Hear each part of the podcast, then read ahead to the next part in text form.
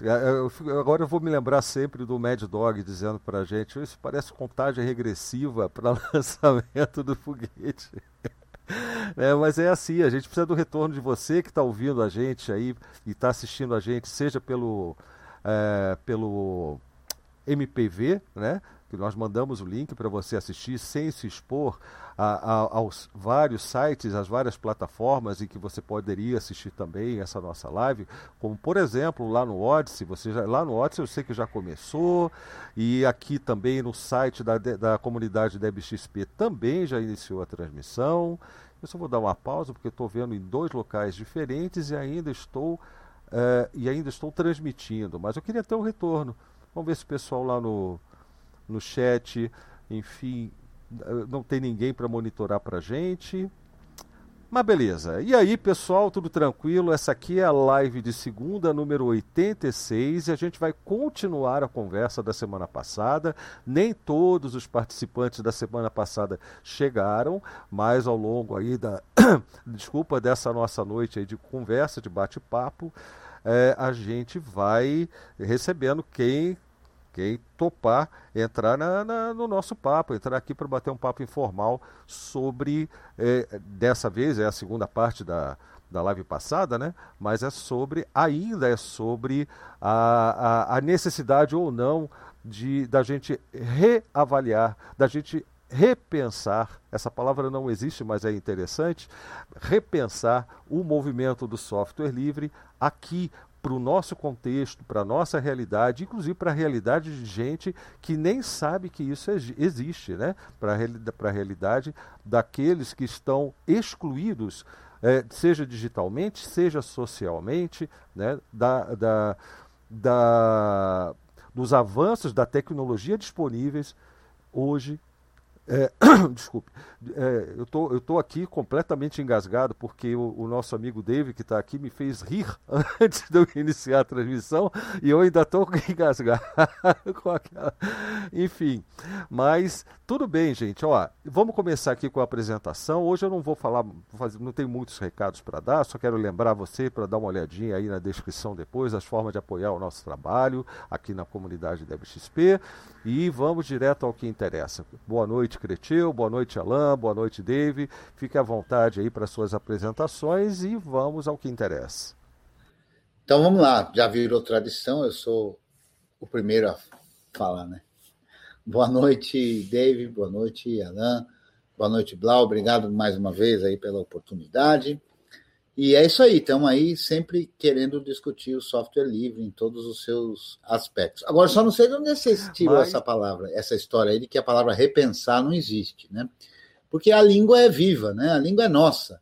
Se eu falo repensar, ou se você falou repensar e eu entendo o que é, então a palavra existe. Passou ela a existir. Pode, é, ela pode não estar no dicionário, ela pode não ser usada, é, é, enfim, em espaços mais formais, né? mas a palavra existe. E assim a gente.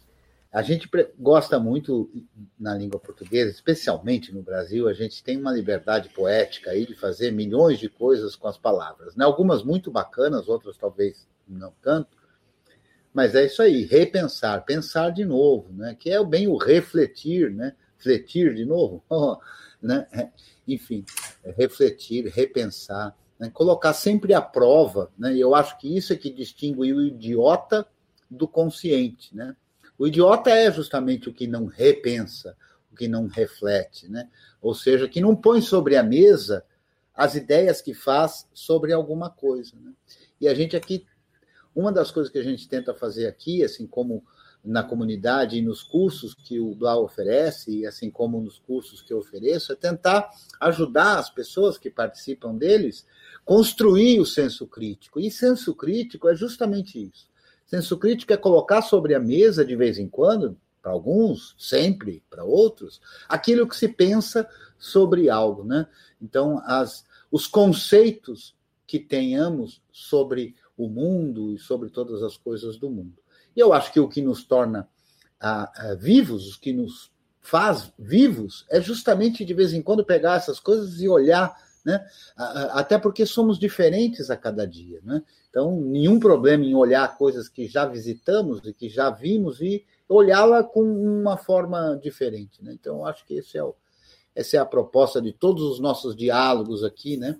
inclusive para relembrar né, que diálogo, né, o prefixo di aí não é dia, é dia, é dia logo. Então, através da razão, que aliás é talvez o que mais nos afronta no mundo ultimamente é a falta de razão, a falta da lógica, a falta do pensamento. Né? Então, as pessoas andam agindo muito pelo estômago, né?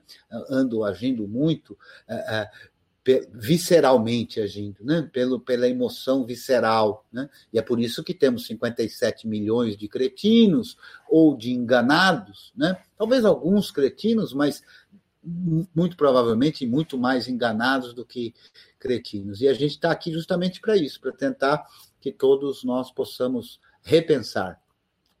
Boa noite a todos e todas. É isso aí. Alain? Alain, não. Ah, vamos começar pelo, ah. pelo nosso estreante aqui, né? Que já está com a bomba e, e a cuia a postos. É. e que é o David. Opa, gente, obrigado pelo convite. Eu, nesse meio tempo, quando eu olhar para cá, porque tem outra tela aqui, tá?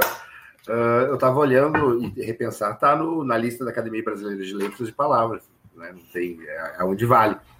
Oh, maravilha. E, um, gente, obrigado pelo convite. Acho que esse assunto é importante porque tem uma coisa que me incomoda há tempo que, que eu acho que o que motivou aqui. Esse assunto não está ultrapassado, software livre, né? E eu vi isso de um nós vamos ter que expandir o assunto, é necessário expandir os assuntos. Uh, e acho que essa nossa discussão aqui bate um pouco com essa, com essa preocupação que eu tô, que bom, a gente tem todo, todo o tempo aqui para discutir, né? Mas a gente tem que.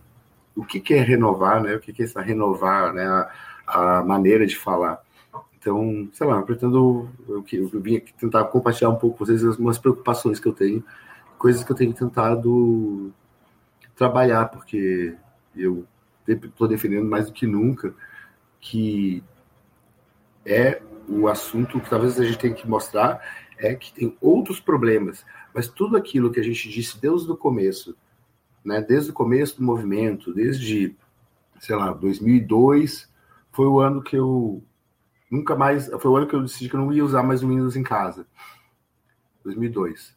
Então, gente, tem gente que foi antes disso e a gente todo tempo falava e ficava de chato, ficava de paranoico, né? Ô, ô David, deixa eu te interromper um minuto.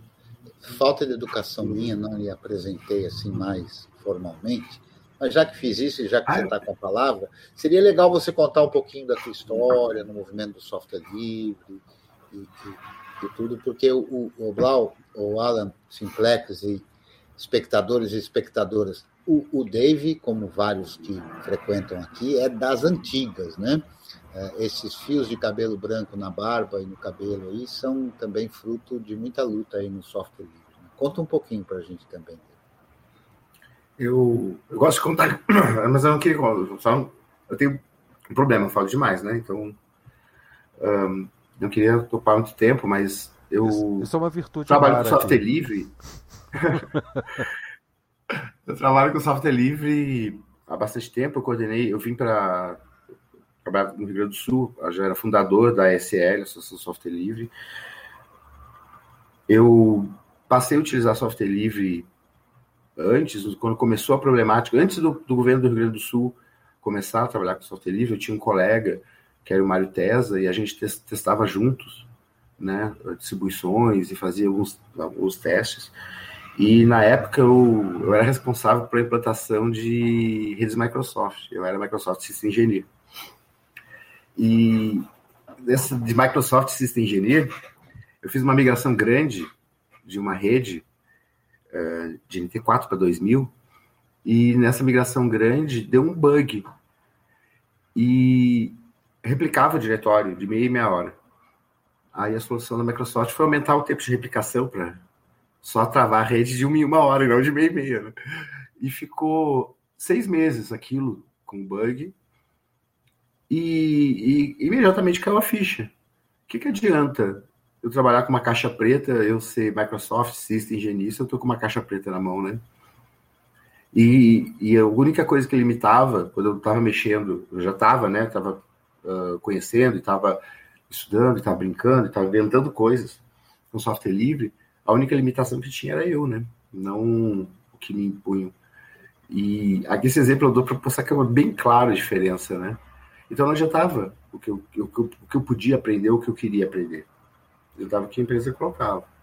E aí, como eu já trabalhava com software livre há muito tempo, teve a questão do Fórum Social Mundial, que a gente montou um centro com software livre no, no acampamento da juventude, e trabalhar com software livre sempre, acabaram me convidando, né, o, o Sérgio Rosa, diretor do CEP, me convidando para coordenar o processo de migração das, de estações de trabalho para Linux. Esse processo começou em 2005, 2005 mas ele foi ainda fazendo parte mais de infra, e em 2006 começou a trocar as estações. E as estações estão até hoje com Linux, né? A maior parte das estações de trabalho do CEPRO. E quero ver quem vai mudar, porque uh, aquilo coisa que tinha de que, ah, não, não tira meu Windows aqui porque aquela resistência, agora está ao contrário. Ninguém quer tirar o Linux. E, sei lá, esse processo é muito legal porque mostrou cada coisa que falavam, né, que não era que não era verdade, mas isso é outra história.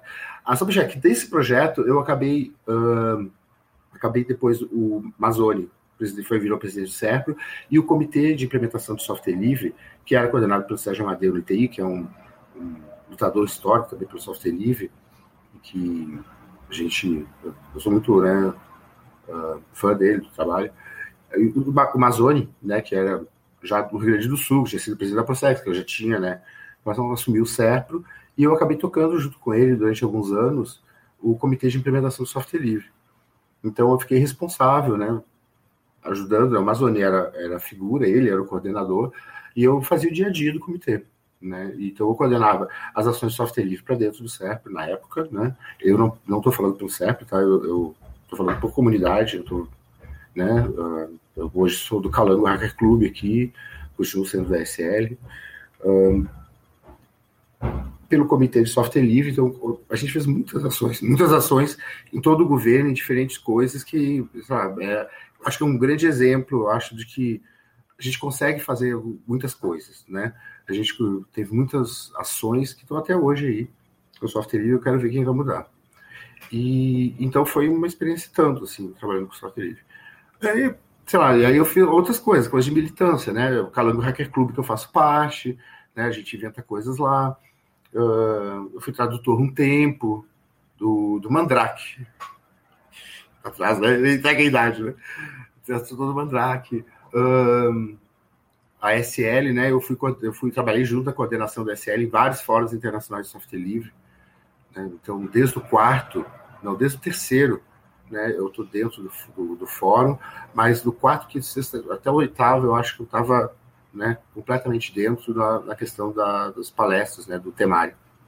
temário. Então, tem uma, uma atuação aí bastante, uh, bastante dedicada né, ao conhecimento livre, ao, a, ao, a forma justa de produzir conhecimento, né? Que é produzir conhecimento que a gente recebeu, a gente passar adiante. Acho que é isso, acho que é um bom histórico, né? Oh, maravilha. Aliás, sobre conhecimento, né? É, é, eu até acho que mais importante do que produzir conhecimento, que é acessível, é produzir conteúdo para que ele se torne conhecimento. Né, que, é, que é, e que possa ser diversificado, que possa ser reutilizado, adaptado às necessidades, criar novas tecnologias, novas soluções, novas visões de mundo. Isso é importante para caramba, né?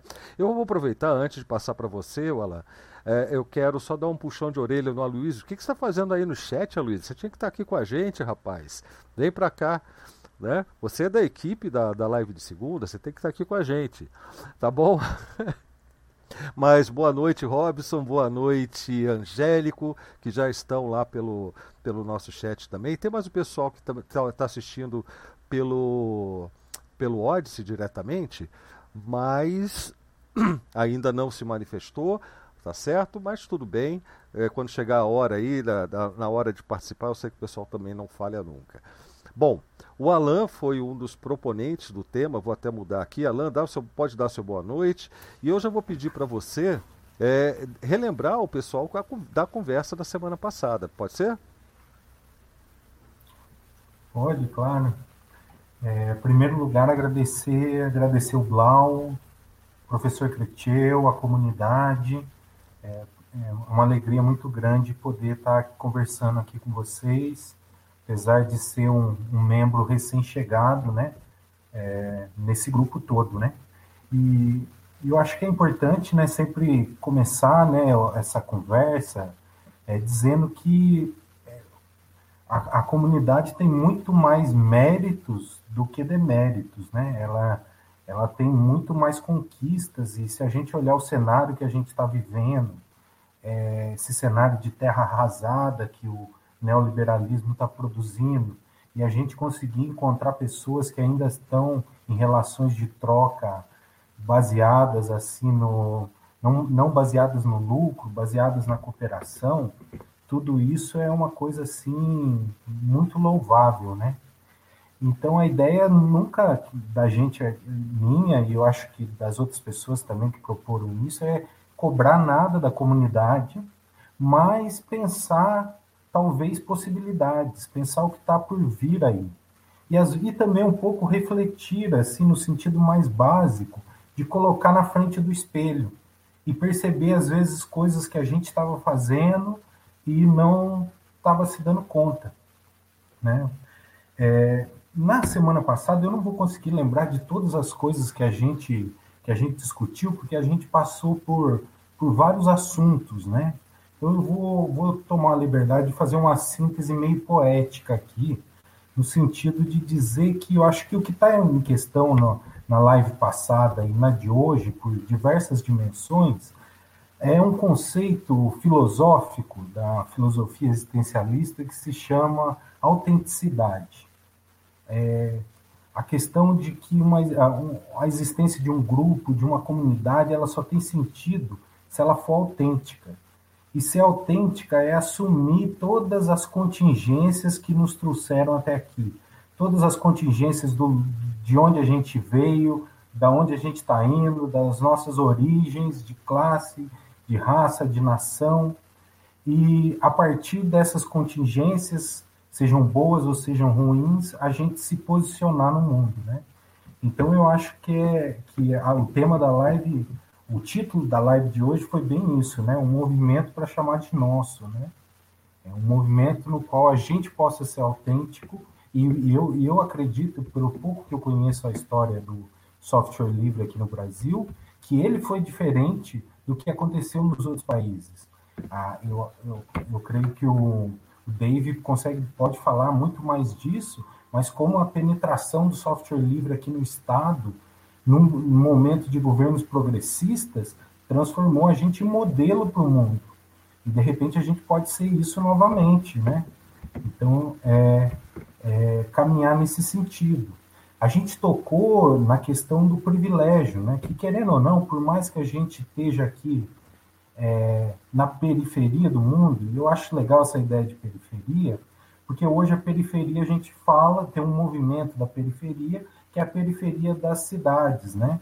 Mas periferia, nos anos 50, era a forma dos países é, que estavam em desenvolvimento se posicionar frente ao mundo, né? eram dos países que estavam se descolonizando, e eu acho essa ideia de periferia muito forte e que pode ser um desses elementos que dão, que podem dar uma autenticidade estética e política para nós, né?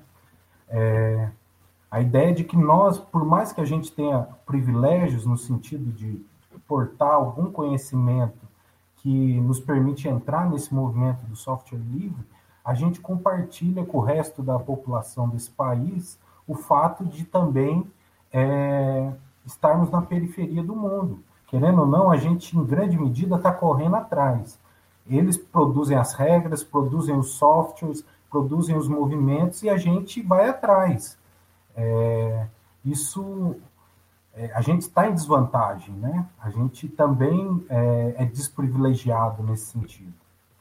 E no, no quesito interno, esse privilégio que a gente tem de ter um capital cultural, um conhecimento, ele gera só uma coisa para a gente, que é uma responsabilidade, que a gente pode fugir ou não, e essa responsabilidade consiste em usar isso com, é, com parcimônia, com, com respeito aos outros, e eu acho que é isso que acontece, por exemplo, no curso do professor Cretchel, na onde todo o conhecimento que ele adquiriu, ele transmite com uma responsabilidade muito grande, fazendo os, os marcadores políticos e, e tudo mais, né?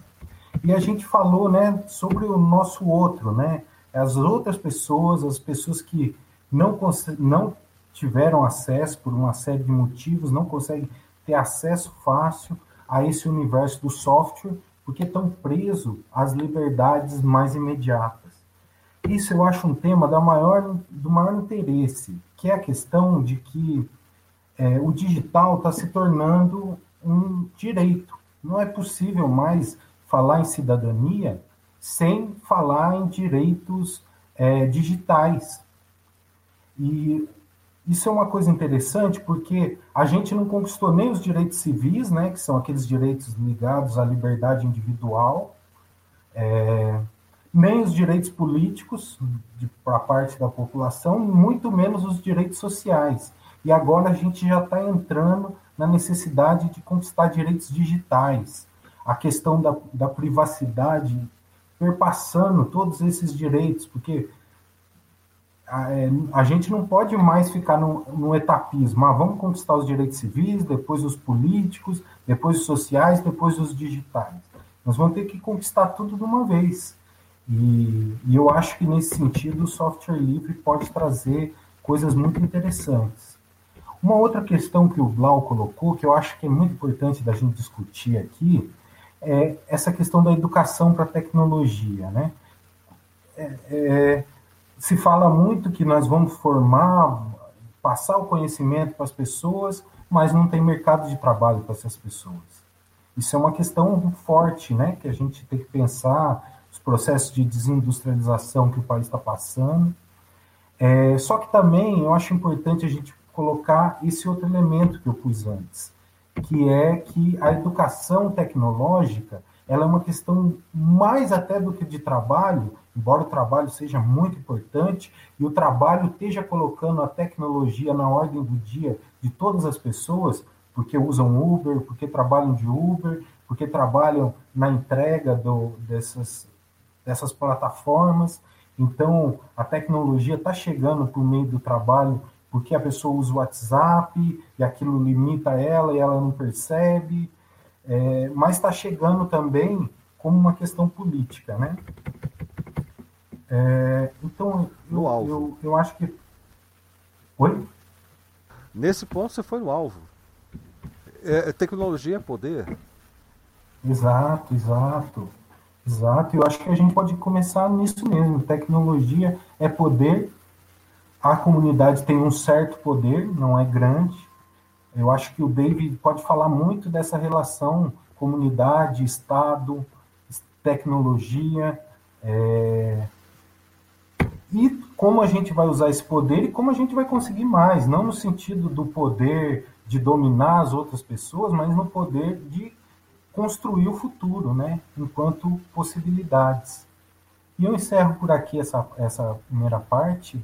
Estou mais interessado em ouvir os convidados e, na medida do possível, eu vou colocando aí as minhas contribuições. Legal. O, o Simplex vai, vai querer dar o seu boa noite também, Simplex? Ou só, ou só vai ficar no chat aí? Como é que vai ser o esquema? É, não sei. Depois desse resumão aí, e já está quase meia hora, é melhor deixar o convidado tocar o barco. Aí eu vou entrando aí conforme der. Bom, mas somos todos mas convidados somos todos aqui. Convidados aqui. o convidado é principiante. Que não é tão principiante assim de vida, mas aqui é primeira vez. Estreante na live de segunda, tá? Antes de passar para ele, eu queria só comentar uma coisa sobre terra arrasada, né? Também gostei dessa escolha de palavras, porque terra arrasada a gente dá, dá a impressão, né? que é só destruir, mas não é só destruir, é uma, é uma questão de tática, tática militar, inclusive. Quando é, você sabe que vai perder um certo território para o inimigo, o, o, que você faz é, é, é, acabar com todo e qualquer recurso que o inimigo possa utilizar para se manter, para manter a sua campanha avançando. Então, você tira comida, tira água, tira é, capacidade de fazer até fogo, se for o caso, como foi no caso da Rússia, os alemães avançando, né? neve para tudo quanto é lado, nem fogo os caras conseguiram fazer, um monte deles morreu congelado. Né? Então, terra arrasada é exatamente o que se faz quando você está se retirando de um território, não é quando você está dominando. É terra arrasada já é mesmo algo que você faz para que o que vier depois não tenha como sobreviver. É, é, e esse conceito eu consigo ver hoje sendo aplicado inclusive pelo nosso ministro da agora se chama ministro da economia fazendo já nem sei o nome que ele dá aquela coisa lá do posto Ipiranga. E, e ele está fazendo exatamente isso. Ele já sabe que o que esse, que, que esse sistema eu tenho fé em alguma se eu tenho fé em alguma coisa é que nós vamos acordar e ele não vai durar muito mais. Mas é, e ele já está fazendo tudo para garantir a terra arrasada. E você está vendo medidas sendo é, é, disparadas para tudo quanto é lado e são todas as mais prejudiciais à, à, à sociedade, ao, a, ao povo, ao cidadão comum possíveis. Né? São todas elas voltadas para uma mentalidade, uma mistura de neoliberalismo com anarcocapitalismo, é, enfim. É, isso não é o nosso tema, mas tem a ver com esse tema, porque conquistas que nós tivemos, inclusive muitas em relação ao software livre, também estão sendo ameaçadas o tempo todo por esse regime que a gente está vivendo. Entendeu? Então é bem complicado. E a gente está diante de uma situação de terra arrasada. Eles, eles sabem que vão sair um dia, mas já estão garantindo que ninguém mais possa utilizar nada daquilo que, que, que poderia ter sido deixado para trás para uma eventual uma reconstrução. Bom, é, e sobre o que você falou também, Alan, eu só queria dizer o seguinte, que um, um ponto, pelo menos, incluído nessa lista de tópicos, teve a ver com uma situação que me deixou bastante, com, bastante, me deixou bastante irritado na época, né, porque coincidiu várias pessoas com essa mesma postura é, de cobrança em relação ao movimento do software livre, a um projeto específico de um software que é livre, sabe? E, e, eu acredito que quem cobra o movimento ou os projetos de software livre não entendeu nada do que é esse movimento. Ou seja, você está ali, você está numa comunidade que é uma comunidade apoiadora do software livre, é uma comunidade que representa alguns aspectos desse movimento, e, e, você não pode chegar com cobranças, você pode chegar com participação, olha, contribuições. É, é isso que se espera quando você monta uma comunidade, um local, um espaço para debater, para dialogar sobre isso. Né? Debater no bom sentido, né? que até porque a gente já está abolindo essa palavra debater já faz alguns anos. Mas para dialogar, e, e, você vem colocando cobranças no movimento, é, enquanto que o que se espera nesse espaço comum é que haja propostas, é que haja. É, é, que alguém levante a lebre, olha, está acontecendo tal coisa, o que, que a gente pode fazer a respeito, sabe? E, e, e, não com cobranças. A cobrança do movimento é realmente só para quem não entendeu o que é o movimento, pelo que a gente está lutando, eu acredito. Tá? É pela característica desse movimento. Ela é um pouco diferente de, de outros. Uh, porque a nossa proposta é colaborativa sempre. A, co a, colaboração faz parte do nosso DNA, da nossa identidade, né? da nossa estética, inclusive. A colaboração é central. Então, se você está num ambiente desse, você, tá, você se, se, é colocado como um membro de uma comunidade, você se coloca diante da comunidade para dialogar com ela, para fazer reflexões, e você, em vez de dar a sua contribuição, você cobra, você, você não, não é questionar. O Alan fez um questionamento fantástico, mas você, de certa forma, é, tenta, com, a partir de premissas equivocadas, obviamente, você não entende o que é o movimento colocar em xeque aquilo, as conquistas alcançadas e a própria luta que temos daqui para frente, que temos constantemente, porque é uma luta constante. Liberdade ainda tem essa maldição sobre a liberdade. Liberdade não é que você ganhou e bom, agora vamos descansar, está todo mundo feliz. Nós temos liberdade, não. É algo que você tem que lutar por ela todo dia. Está sempre ameaçada. Entendeu? Então não, não cabe esse tipo de, de postura em comunidade de software livre. Tá certo? Bom, É, então vamos ver aqui o que o pessoal está dizendo. É, o Angélico está dizendo aqui no chat que como o Big Data aumenta a desigualdade e ameaça a democracia. Esse é o título do livro Algoritmos de Destruição em Massa da Cat O'Neill e vai, e vai iniciar a leitura de hoje é, e na próxima semana ele comenta a leitura com a gente. Valeu, Angélico. Parece ser bem interessante. É, li sobre ele também, está afim de ler. O Aloysio disse que o Aloysio que devia estar tá aqui com a gente, né? Vou falar em cobrança, não, né? Mas beleza. Bom, gente, então tá aí. Tá posto, eu... O tema tá posto, fiquem à vontade. Gente, eu, eu queria falar todos esses temas. Uh, sobre, sobre esse negócio da, do, da reclamação, que eu até vi, eu vi essa, uma coisa acontecendo com o Cretil, eu não sei se é sobre esse mesmo assunto, sobre alguém que reclamou sobre um software. A gente do Calango tem uma, um lema que virou meio meio para todos aqueles clubes do Brasil estão adotando que é quem propõe a treta é o dono dela. Então, se tu chega lá e propõe uma treta, qualquer treta, né, que treta é a maneira que a gente resolve o mundo, né, resolve as tretas. Então, tem, até inclusive na página do Calango, tem um manual, né, sobre isso, que eu queria saber quem escreveu, deve ter sido Otávio, uh, que é, segura que é treta. Quem dá ideia é quem faz, treta é resolução do universo, não sei como fazer, mas estou aqui. Se a pessoa estiver lá, mesmo que ela não saiba fazer, ela vai poder ter o conhecimento das outras pessoas. Alguém pode pegar treta, se as pessoas podem trocar tretas, né? E me dá, pode pedir treta. E a treta pode ser abandonada também. Ou se dá para faísca, que é o faísca é o aquele que topa qualquer treta, né? Mas a questão é que treta, né? É segura a treta, né? Não adianta tu vai propor uma coisa, porque sempre tem alguém para ter uma boa ideia. Nossa, a gente podia fazer aquilo.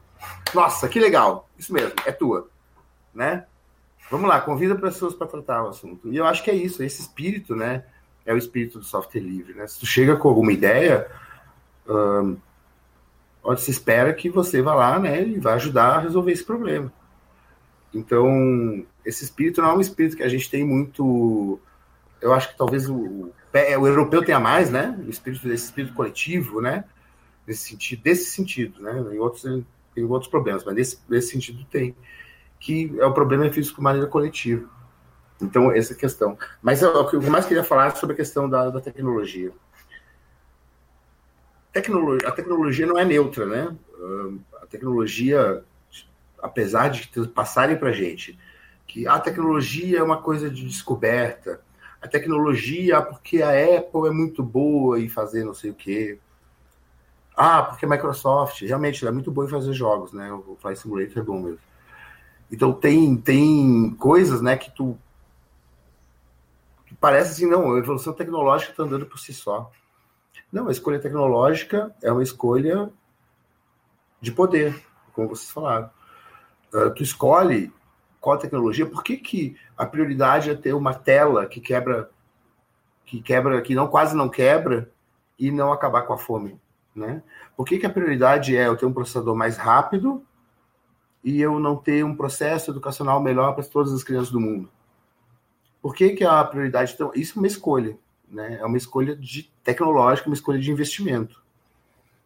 E o que está sendo feito hoje, né, que é um pouco isso que o. Esqueci, eu tenho que anotar essas coisas. Quem falou aí no chat falou sobre questão de Big Data e, e política. Eu, eu vou te dizer que não é exatamente Big Data não é o Big Data que uh, é um risco né, para a democracia. O que é o risco para a democracia é o modelo de negócio que foi adotado pelo mercado de tecnologia, que a Shoshana Zuboff chama de capitalismo de vigilância. Eu acho que capitalismo de controle é um nome melhor. Capitalismo de controle, mas a gente tem uma boa discussão essa. Que é essa questão de que. E aí eu já vou fazer o link com a outra coisa como a gente já vi, fala para as pessoas normais que é um problema, né? Essa questão tecnológica. Se montou um mercado uh, aonde tu começa a coletar todos os dados das pessoas, então tu oferece um produto de graça para ela, oferece uma rede social, oferece lugar para postar foto, oferece um e-mail, tudo, um, um comunicador instantâneo, tudo de graça, que não é de graça, que é onde o produto é a tua informação, é tu. Só que essa informação, que daí é o Big Data, é o meio né, que eles usaram para isso, mas não é o motivo, não é a causa, né? A causa é o modelo de negócio que está colocado. Com todos esses dados e com algoritmos de inteligência artificial, eles passam a te predizer. Então, eles te conhecem psicologicamente melhor que tu mesmo. Eles te conhecem de maneira muito profunda com todos esses dados da tua vida. E as pessoas nem sabem, né? Fazem e-mail, pensa que o e-mail é privado. Está lá na norma de e-mail, pode compartilhar e-mail com quem quiser. Faz WhatsApp, WhatsApp pode compartilhar assim. Ah, não, porque é criptografado ponto a ponto. E a gente tem garantia de que é. Então, é a questão do software livre que eu vou puxar no final. Mas a gente está preso a um monte de ferramentas que servem unicamente para nos rastrear o tempo inteiro. E esse rastreamento da gente o tempo inteiro cria bases de dados gigantescas que os algoritmos de inteligência artificial, quando tu entra numa página, tu não sabe onde vai clicar. Tu nem sabe o que tem na página ainda. Mas o algoritmo já sabe qual a probabilidade de tu clicar em cada um dos links.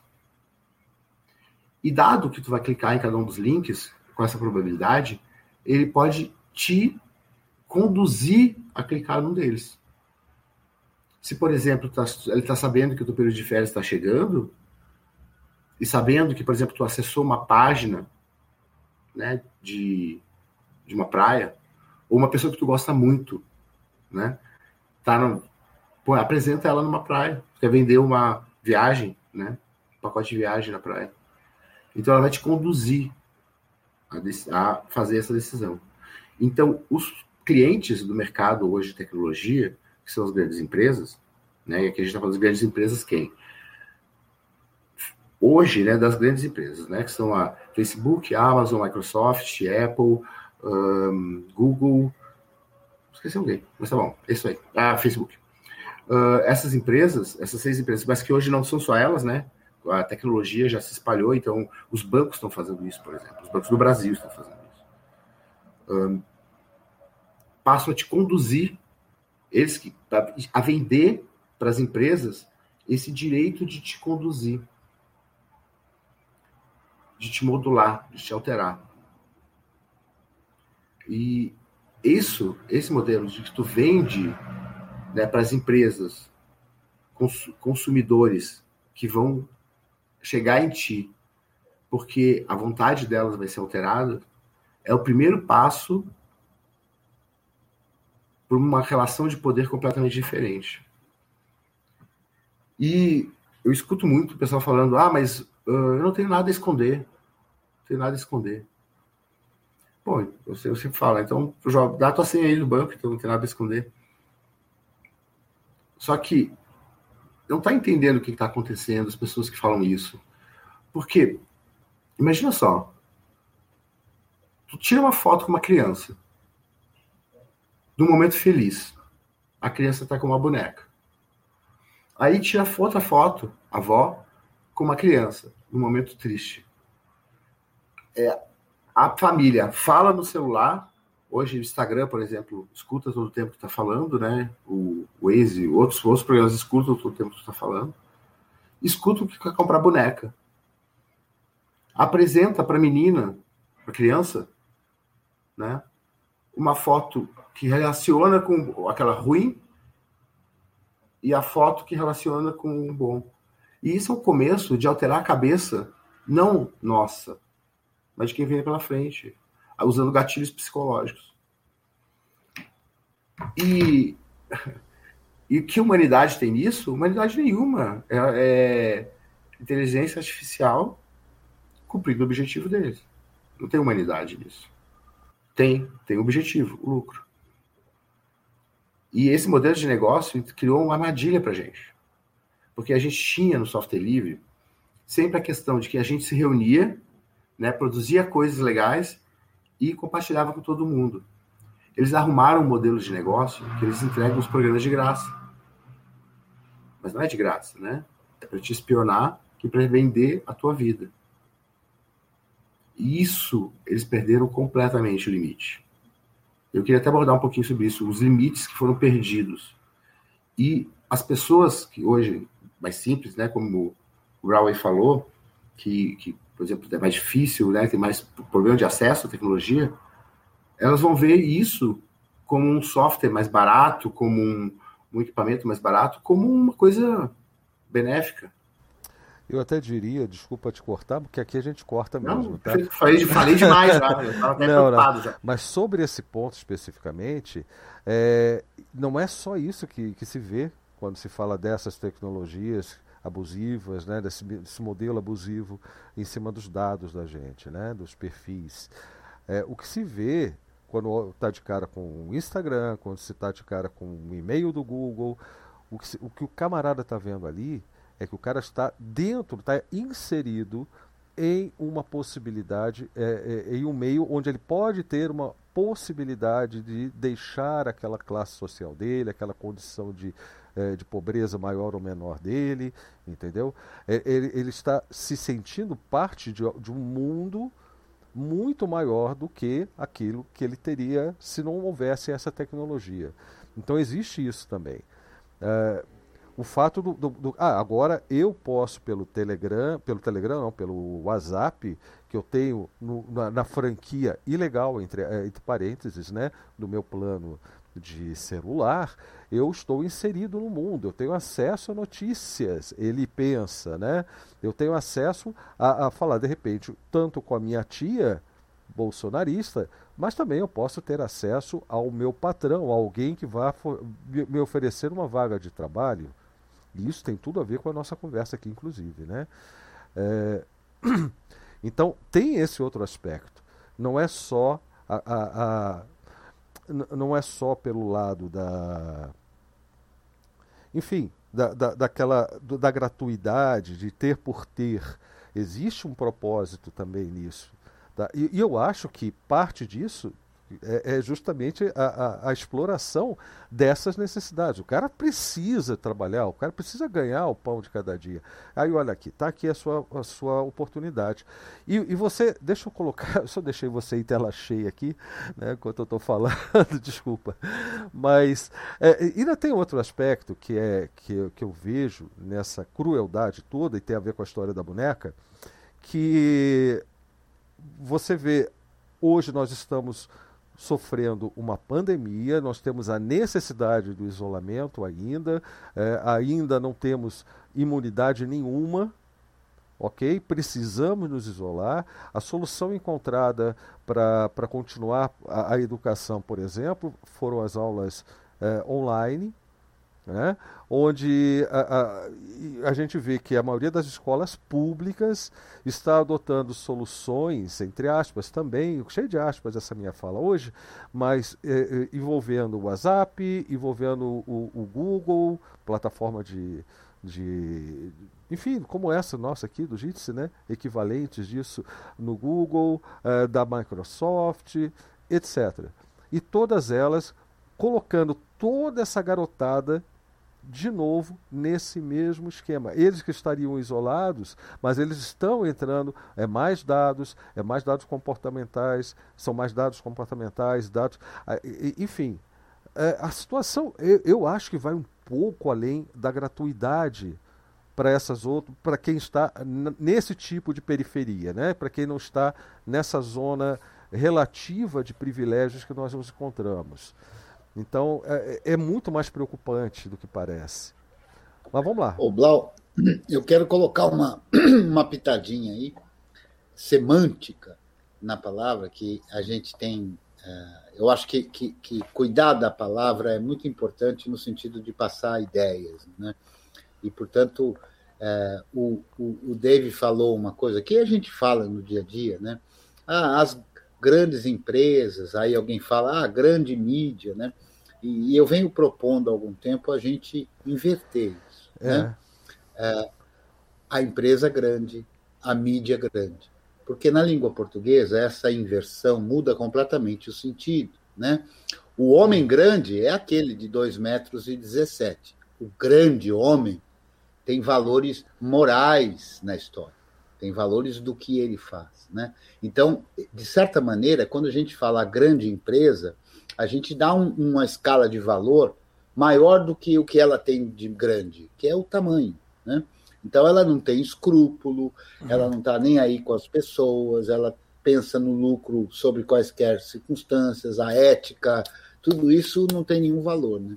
Então a gente tem que tomar esse cuidado de, de, de falar a empresa grande, a mídia grande, porque eles só são grandes mesmo no tamanho, né? E, e não tem nenhum heroísmo, nada disso, né? Inclusive, a, a gente, se tiver a oportunidade, recomendo a todos verem sobre a história do touchscreen do, do, dos equipamentos da Apple, né? o quanto que aquilo teve trabalho de cientista pago pelo governo norte-americano nas universidades dos Estados Unidos. Né? Então, essa ideia de que a empresa grande é inovadora, é isso e aquilo, a gente precisa botar uma porção de aspas aí que está na moda hoje, né? uma porção de aspas para separar isso e, to, e, e, tomar os devidos cuidados em virtude disso. Né? Então, é, é tentar todos é, é, enxergar nessas empresas grandes só o que elas têm de grande, que é o, o tamanho mesmo. É, só colocando uma notinha, é, uma notinha elástico. Isso aí que o Dave né, falou do, do Calango, na página do, do Parábola, uma distribuição GNU Linux Libre, tem uma, uma página deles que é sobre um termo chamado ad, adrocracia, que é uma, uma página de ideais deles, né? Aí tem o tópico 2 que é. Gostei do nome. É. Qual que é o sentido de adrocracia? Aí chega lá pelas tantas, ó. Um outro nome para é, adrocracia poderia ser é, atelocracia. Se você pensa que você precisa de algo, vai e faça. Esse termo origina da língua espanhola, achelo, faça, e cracia, é, do, do, grego, né? O, o poder está na mão de quem faz. É, é no, uma tradução grosseira. Mas, é, como é elástico, né? Então vamos voltar para onde estava. É, essa questão de, de poder é, tem uma outro, um outro nível. É, vamos colocar já que é para falar em termos de. Já que é para colocar o balde para ir pingando sangue embaixo do, do computador, depois, depois dessa conversa. Do mesmo camarada que escreveu um livro, acho que o nome dele é Edwin Black. É, acho que é isso aí. Ele escreveu um livro sobre uma empresa grande chamada IBM que é, fez negócio com os nazistas, aqueles que mataram a penca de de judeu, de não sei o que, sabe, sabe aqueles lá que mataram milhões de pessoas, é, moveram a guerra mundial? Esses caras aí, a IBM fez negócio com essa gente aí, e o título do livro é IBM e o Holocausto, uma coisa assim. Esse camarada aí, ele escreveu um outro livro. O livro é A Guerra contra os Fracos. Contra os fracos, porque o conceito é muito abrangente, falando do projeto de eugenia nos Estados Unidos, no começo do século XX. Aí você fala, nossa, que, que volta. Tá bom, vamos voltar para o presente. Presente assim, em termos. Outro detalhe. O Facebook, a mídia, ela pode ser vista como um projeto militar, literalmente. Em que sentido? Depois do 11 de setembro, aquela zona onde era pro... onde tudo dava para passar, como aquele ato patriota, aquela lei bizonha lá que é, colocava o, o cidadão de joelho, o, é, o, cidadão americano e de outros países, por causa de questão de, de como os Estados Unidos vê a jurisdição dele, né? Na esteira disso aí, veio um projeto em nome de guerra ao terror, vamos combater o terrorismo e não sei o que, essa firula. É um projeto chamado Total Information Awareness. É, Consciência Total da Informação, TIA, lá 2002, 2003, por aí. É, e no bojo desse, desse esquema aí, tinha um projeto chamado Life Log. Esse nome lindo. Esse projeto Life Log é, tem do, é, é da DARPA, que é o quê? Aquela gente que criou a internet, sub, é, submetida ao Departamento de Defesa dos Estados Unidos, da América do Norte, lá, aqueles pilantra. Esse projeto ele teve uma, uma confrontação, é, uma insatisfação, porque de algum jeito isso aí respingou para a opinião pública a existência desse projeto e o Senado cancelou o projeto. É, o Senado bateu nos caras e teve o cancelamento do projeto. No dia seguinte, literalmente, no dia seguinte ao cancelamento do projeto, aparece uma empresa chamada Facebook. No dia seguinte. Aí tem uma gente que vai olhar isso aí. Tem cara que trabalhava no projeto que foi. que colocou grana na empresa e não sei o quê. E teve o cara que estava no projeto, que anos depois diz: Ah, o Facebook é igualzinho o Lifelog. Um cara que era parte do projeto. Então, quando a gente fala de. Inclusive, é, isso é uma questão minha. É, a gente tem que tomar cuidado com é, claro que aqui a gente sabe, né? Mas só para frisar. Quando a gente fala lucro, o sistema financeiro é um esquema de poder. Então, quando a gente fala objetivo lucro, entendam, o objetivo é poder. É poder, é, se trata de poder. Tão somente poder. Lucro é só o, o, o sangue na veia desse organismo. É só o sangue. O organismo é maior. Então, quando a gente olha esse tipo de projeto militar, é, dentro de um contexto do Total Information Awareness, aí tem lá o descritivo. O objetivo é você ter uma coletânea de dados das pessoas. E por que life log? É um diário da vida da pessoa. Não parece familiar? É um diário da vida da pessoa. A pessoa vai escrevendo é, coisas que aconteceram, aí ela faz uma publicação sobre não sei o quê. Isso aí vai ficando, vai ficando, vai ficando, e está escrito lá. Para que, que serve isso? Para aplicar, é, é, aplicar metodologias. Eu não vou usar a palavrinha, a, a palavrinha mágica, para aplicar metodologias para quantificar isso aí, traçar perfis, não sei o quê, no documento da DARPA de 2000 e tal lá. É lá atrás, o projeto é militar. Cuidado então, com acusações levianas. Daqui a pouco é. vem a nota de repúdio. Aí você fica falando de militar e projetos de ARPANET, não sei o que, rapaz. Cuidado. É, então, mas vamos lembrar. Os Estados Unidos têm um projeto de eugenia. Quando a gente traz, fala de perfis, a gente tem que lembrar que essa coisa de eugenia não morreu na década de 40.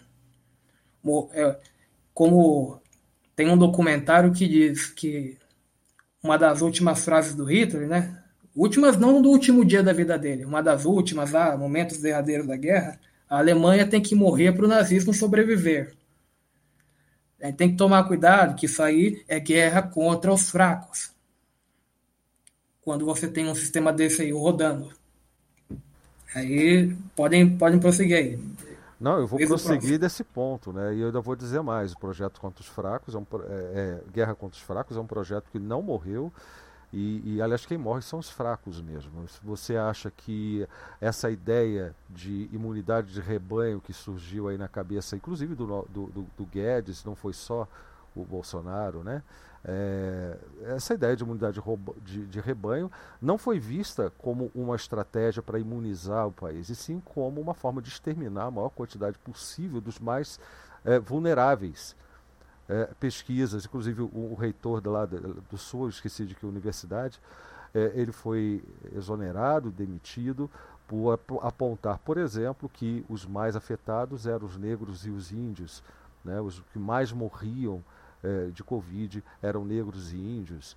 É, quem são as populações que ainda, que, que mesmo durante os lockdowns, poucos, as poucas iniciativas de lockdown que nós tivemos, ainda estavam expostos à contaminação. Aqueles que precisavam é, pegar ônibus lotados porque tinham que pegar ônibus lotado mesmo, ou então não tinha jeito, não tinha como colocar comida em casa.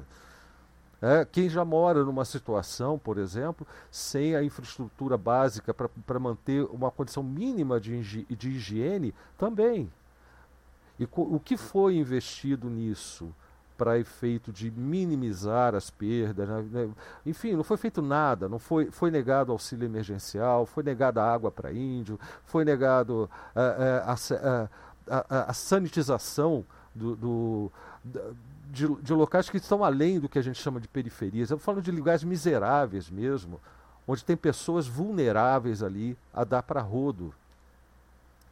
Então, é, quando a gente fala de tecnologia e, e, fala também de poder e dessas coisas todas que você levantou, Simplex, e foi excelente essa lembrança.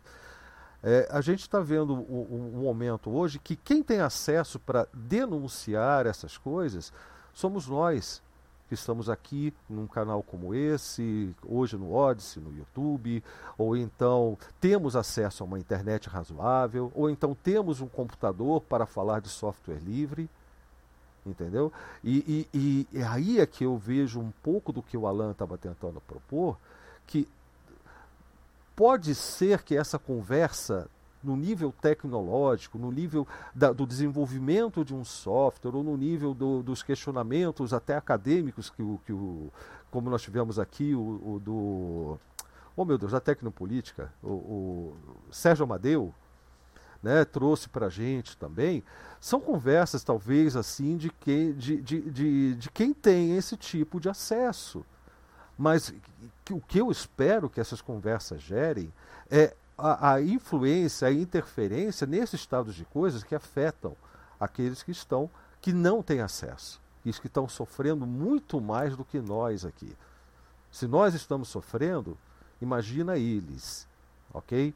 Então, nesse sentido, eu vejo que o movimento do software livre ele serve como um, um gerador de instrumentos, um, é, um, tanto social quanto é, ideológico mesmo, político, criar um arsenal para que você possa atuar junto a, a essas outras comunidades, essas, a, a, essas outras necessidades que existem aí mais prementes do que as nossas. Então, e, e essa talvez seja uma, uma, um dos aspectos dessa identidade do movimento para chamar de nosso que a gente precisa ressaltar. Pode falar, pode falar, dele, pode me interromper. Não, não, não pode. É, é tem razão. Mas termina, conclui, conclui. Não, eu, eu, na verdade, eu, eu, vou falando enquanto alguém, ninguém me interrompe. É. Ah, melhor é você papo, não fazer isso comigo, hein? É papo, é papo de mesa de botequim, né? Que, aliás, é, é, é, é, uma das plataformas, é a plataforma mais importante para se falar de software livre no Brasil, é característica nossa. Todos os eventos acabam no botequim né, onde as pessoas de fato vão falar sério sobre os, as palestras formalmente apresentadas, as mesas redondas e tal, mas o que, o que vale mesmo é o que se decide ali na mesa do botequim com a cerveja, e a gente está privado desse recurso importantíssimo no movimento desses últimos anos. Né? A gente tá, felizmente tem um JITS aqui para a gente bater um papo, mas até isso. Remediar falta. um pouco isso. É, né? remediar, porque é fundamental isso. É, eu sempre estabeleci nos eventos o que eu chamava de EET, que eram os encontros etílicos tecnológicos. Né? É, dizer, mas nada de. Participei de alguns, participei de alguns. É, pois é. Muito menos o, a questão do, do, da apologia do uso de, de álcool, né? Isso é, é só uma claro. brincadeira, até porque ninguém precisava usar álcool, coisa nenhuma, né? É, mas o fato de estar na mesa de botequim, ele, é, a mesa de botequim tem uma informalidade, que é o que a gente procura trazer para cá, né, Bom? É, é dessa, dessa história toda, né? Que numa palestra e tal, uma interação diferente, né? É, e outra que e é o ambiente, é... Cretinho, é o ambiente do boêmio conspirador, né? Quantas é. revoluções surgiram em botequins, Exatamente, né? né? Surgiram nas cafeterias, cafeterias, né? Até hoje as cafeterias são espaços. Lá em eh, Curitiba voltados. tem a Boca Maldita, que é uma esquina onde é. tem uma cafeteria, inclusive, né? Exato. Porque é justamente o espaço onde se repensa, se reflete e se conspira, no sentido positivo da palavra, que se organiza, que se planeja estratégias e, e tudo. Eu, eu acho realmente que, que o software livre não, embora a gente use esse nome, claramente, né? a gente está falando de um código de computador, software, né? um programa de computador e tudo. Mas o movimento do software livre é muito além disso, né? e é justamente por isso que nesses espaços em que se discute o software livre, se discutem coisas muito mais abrangentes do que o uso, apenas o uso do computador. Né? Uh, o, o, o David chegou a falar, quer dizer, é muito claro hoje que todas as atividades da vida humana em geral, especialmente nas cidades maiores, mas não exclusivamente, dependem de programa de computador. Queira a pessoa ou não, tenha a pessoa computador ou não. Então, a vida de todos e todas estão assim fadadas a ser e receber influências advindas do mundo da, da tecnologia. Né? E a gente viu isso nos últimos anos, espalhados pelo mundo inteiro, a eleição do estúpido nos Estados Unidos, a eleição do estúpido aqui, a eleição do estúpido na, na, na Hungria, o Brexit e tudo mais, é, é tudo fruto realmente de um, de um movimento que é orquestrado. Isso não é teoria da conspiração. Os dados estão aí. Né? O, o, o, Snowden deu provas desse tipo de coisa com relação à, monitoria, à vigilância do cidadão americano e, e, e assim por diante. Né? Então, essa história que, que o David tocou de ah, não tenho nada a esconder, ela é muito importante porque ela muita gente acaba comprando essa ideia, né? e é uma ideia típica, é, é, inclusive muito utilizada, já que falamos disso, né? muito utilizada por militar da, da, da ditadura aqui no Brasil, né? Se você não tem nada a esconder, mas não é exatamente assim que as coisas funcionam. Monitorar e vigiar é, não é ter ou não ter o que esconder, né? É controlar, controlar o outro. Né? Então, se eu sei tudo do outro, eu controlo o outro, eu sei quem é o outro, eu sei o que o que é caro para o outro, o que é importante para o outro. Isso e é um jogo de poder muito muito grande mesmo. E o software livre está aí para a gente discutir tudo isso, né? As questões da privacidade, né? Que o Dave quer falar e falou pouco ainda, as questões do, do, da lei geral de proteção de dados, né? A quem ela protege, né? Quem que está protegendo isso, né? O que que o que que isso significa, né? Eu acho que isso são são pontos importantes também para serem é, refletidos hoje, né? É, sim. Eu, eu, eu, queria falar da tecnologia porque é um assunto que me preocupa muito, né? O... Tá meio longe ainda, o David. É, eu, eu, eu tava ajeitando o gato. O gato é prioridade. Claro. Uh, o... Tem umas coisas que me preocupam em relação à tecnologia, porque a gente vive num conto de fadas, numa coisa de que. Uh, acho que teoricamente se chama de ideologia, né? Mas é um, é um mundo onde se conta uma história completamente diferente do que realmente é. E o mercado de tecnologia, ele conta a história diferente do que ela é. E esse documentário, o Dilema das Redes, foi bem isso, né? Que estava aí mostrando a questão da, de como as redes sociais funcionam. Tecnologia, além de não é neutra, eu gostei muito dessa discussão dos países da, de periferia, né? De uh, é, vamos falar do país central, outros né, da época do país em desenvolvimento, mas a, a questão é quem chega primeiro, né, que tem um livro bem interessante que quem chega primeiro chuta a escada para os outros não subirem, né? E o conhecimento, quando começa a fechar o conhecimento e cobrar por acesso ao conhecimento, quer dizer que tu usa tudo aquilo que a humanidade criou até agora, faz uma coisinha a mais e diz que para usar essa coisinha a mais, tu vai ter que me pagar. E quem chega primeiro nessa coisinha a mais, cobra de todos.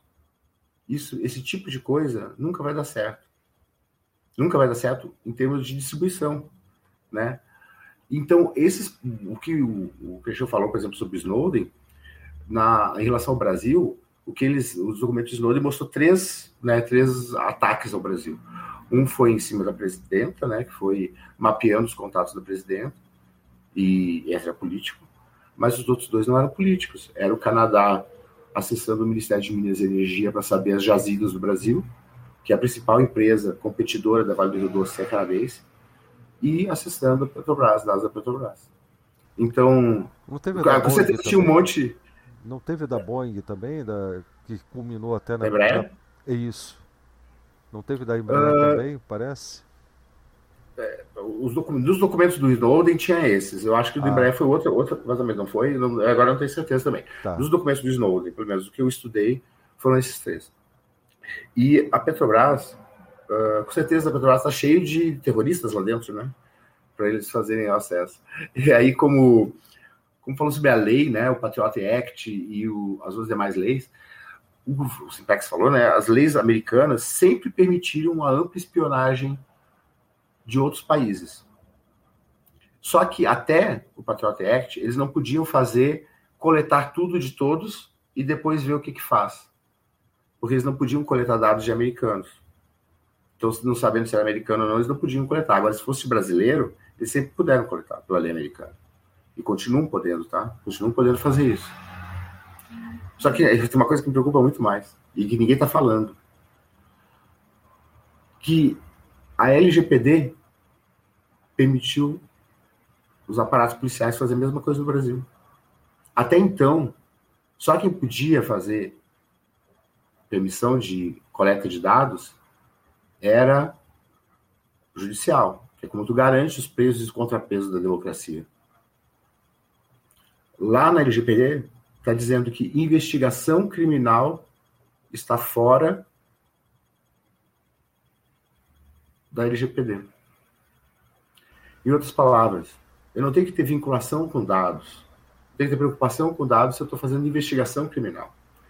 Então, aquilo que aconteceu nos Estados Unidos, a gente está vivendo hoje aqui no Brasil, né? onde a gente pode ter esse direito de coleta completa de dados. E é uma situação muito preocupante, porque parece que ninguém está falando nisso. Eu não entendo o que está acontecendo, sabe? E eu falando com especialistas de LGPD, eles, ah, é, é verdade, dá para fazer mesmo. mas por que, que não estou falando? Ah, porque a LGPD é boazinha? Não, nossa situação piorou muito com a LGPD. Estou convencido disso. Convencido que a LGPD piorou muito a nossa situação. Mas eu queria centrar na política porque tem uma mentira contada pela gente, pra gente. A mentira de que a competição, que a concorrência, que a inovação. Que a competição, que um jovem vai abrir uma coisa na garagem e vai virar milionário, nananã. Essa mentira que está criada é tão óbvia, assim, mas é tão escondida ao mesmo tempo. Eu lembro muito bem de uma discussão que, quando queriam aumentar o ICMS dos, das empresas de telefonia, elas diziam que iam quebrar, há 20 anos atrás, que todo mundo usava telefone em outra hora eles cobravam um monte de tarifa pelo telefone. A gente gastava um monte com o telefone. Hoje, elas não recebem mais nada por ligação. Alguma empresa quebrou? Então por que não podia cobrar imposto naquela época? Não, porque esse tipo de mercado concentrado não existe relação entre custo e preço. Nesse tipo de mercado concentrado, a determinação do preço é quanto as empresas, as pessoas podem pagar, que vai chegar num ponto ótimo para a empresa. Não existe relação com custo em mercado não competitivo. E o mercado de tecnologia da informação é não competitivo, por natureza. Porque o conhecimento né? O, como o conhecimento está transformado em software, né? Mas é o conhecimento que está ali, na sistematização do conhecimento, como o conhecimento ele pode ser reproduzido infinitamente, é uma característica de bem que leva à concentração de mercado, junto com o efeito de rede, que é um software tem mais valor quanto mais pessoas usam. Então, isso leva a uma concentração natural do mercado. Não é sabe, competência da Microsoft e da Apple? É, ou da, da Google. Não é competência. Esse mercado vai ser concentrado. É natural. É desse tipo de mercado.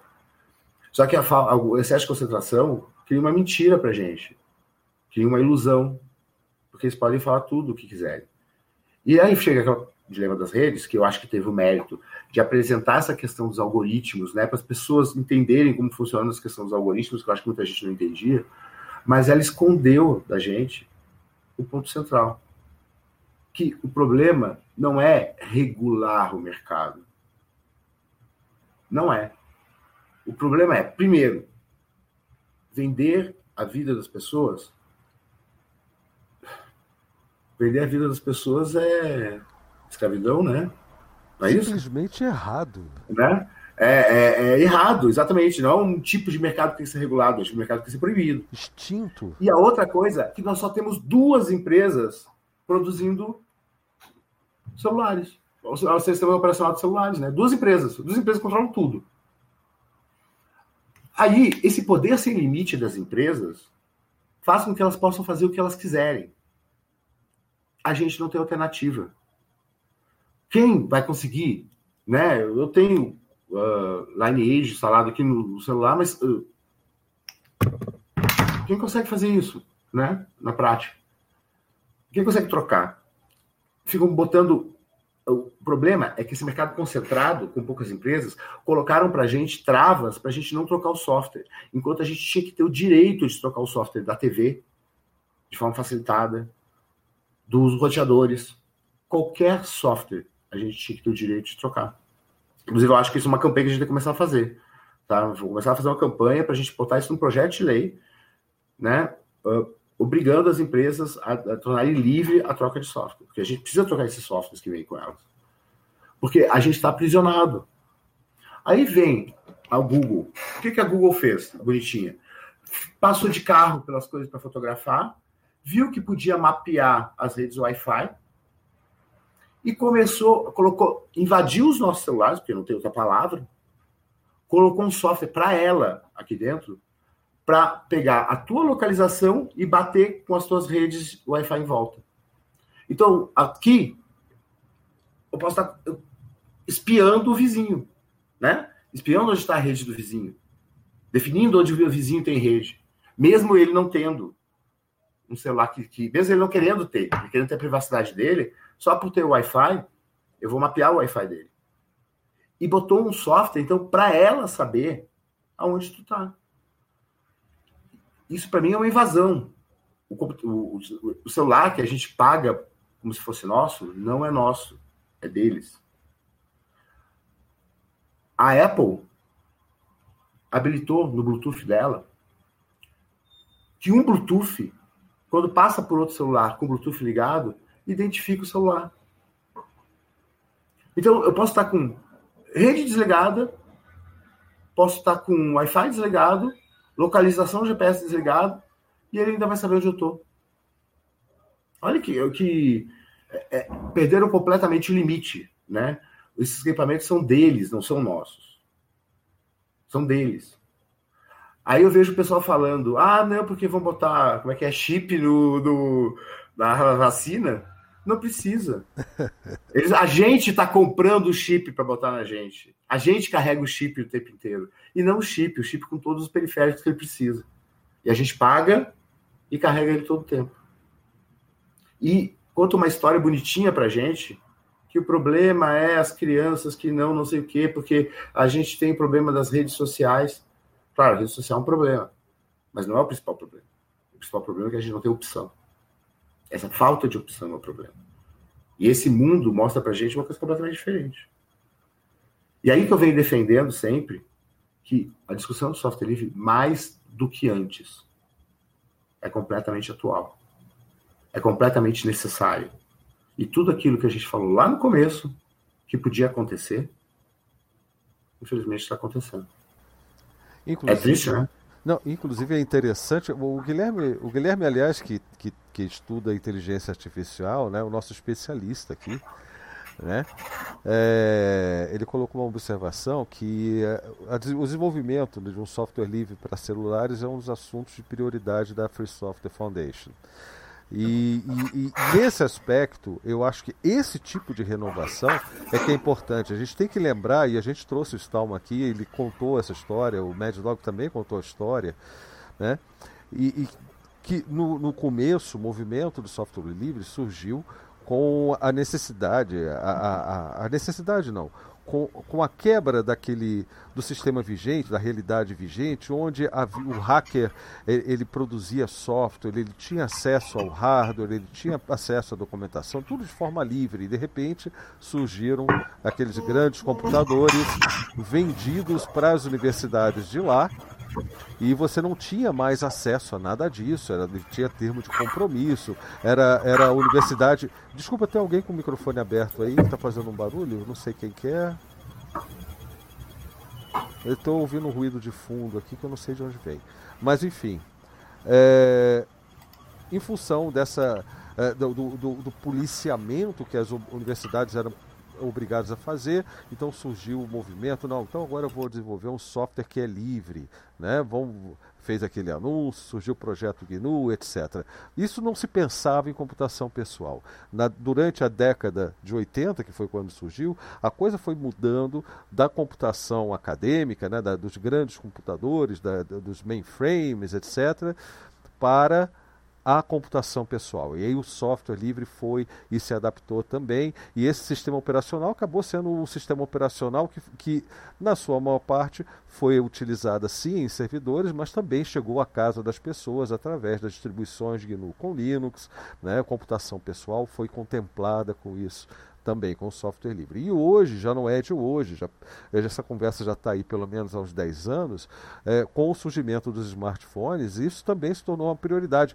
Mas esses últimos 10 anos eu vejo, em termos de desenvolvimento neste sentido, que era para onde tudo apontava, é que nós estamos de fato atrasados. Até no, até os anos 2000, mais ou menos, 2005, 2007, 2008. É, tudo bem o foco ficar em cima de computação pessoal, a gente, e, e o software livre estava sincronizado com as necessidades da época, mas deu uma defasada enorme recentemente em função da computação móvel. Eu percebi isso também. É, enfim. Guilherme, você quer, quer aproveitar, abrir seu microfone, se, se apresentar, já que você chegou aqui no meio da, da conversa, mas você é bem-vindo e a gente quer ouvir você o que você não pôde dizer na semana passada, que não deu tempo. Vamos lá, Guilherme, abre o microfone aí se você estiver ainda com a gente. Que aí você pode complementar esse assunto se você quiser. Pode... Sim, é, é, fica um pouco difícil porque eu cheguei tarde, né? E peguei o bonde andando. Não, não consegui pensar em nada para complementar agora a ver com o assunto.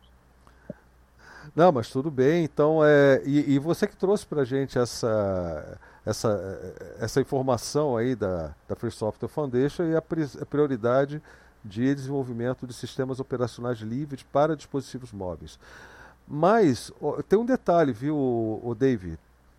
Que a, a, gente tem falado bastante nisso, né? a gente tem se preocupado bastante com isso também. Está realmente na hora da gente chegar um pouco, ir um pouco além do software livre, mas é, começar a atuar em cima de hardware que permita, né, que, que garanta a liberdade do utilizador fazer isso que você falou. O hardware é que é o, o, o impedimento para que haja esse tipo de software, não é eu não vejo isso como um problema do software, mas como um problema do, do hardware. Né? E as coisas estão meio associadas aí. Os, os, grandes vendedores de software, ou os vendedores grandes de software, né? aproveitando aí a, a dica do Creteu, e os, os vendedores grandes de hardware estão trabalhando juntos nesse sentido, amarrando essas vendas, amarrando esse uso.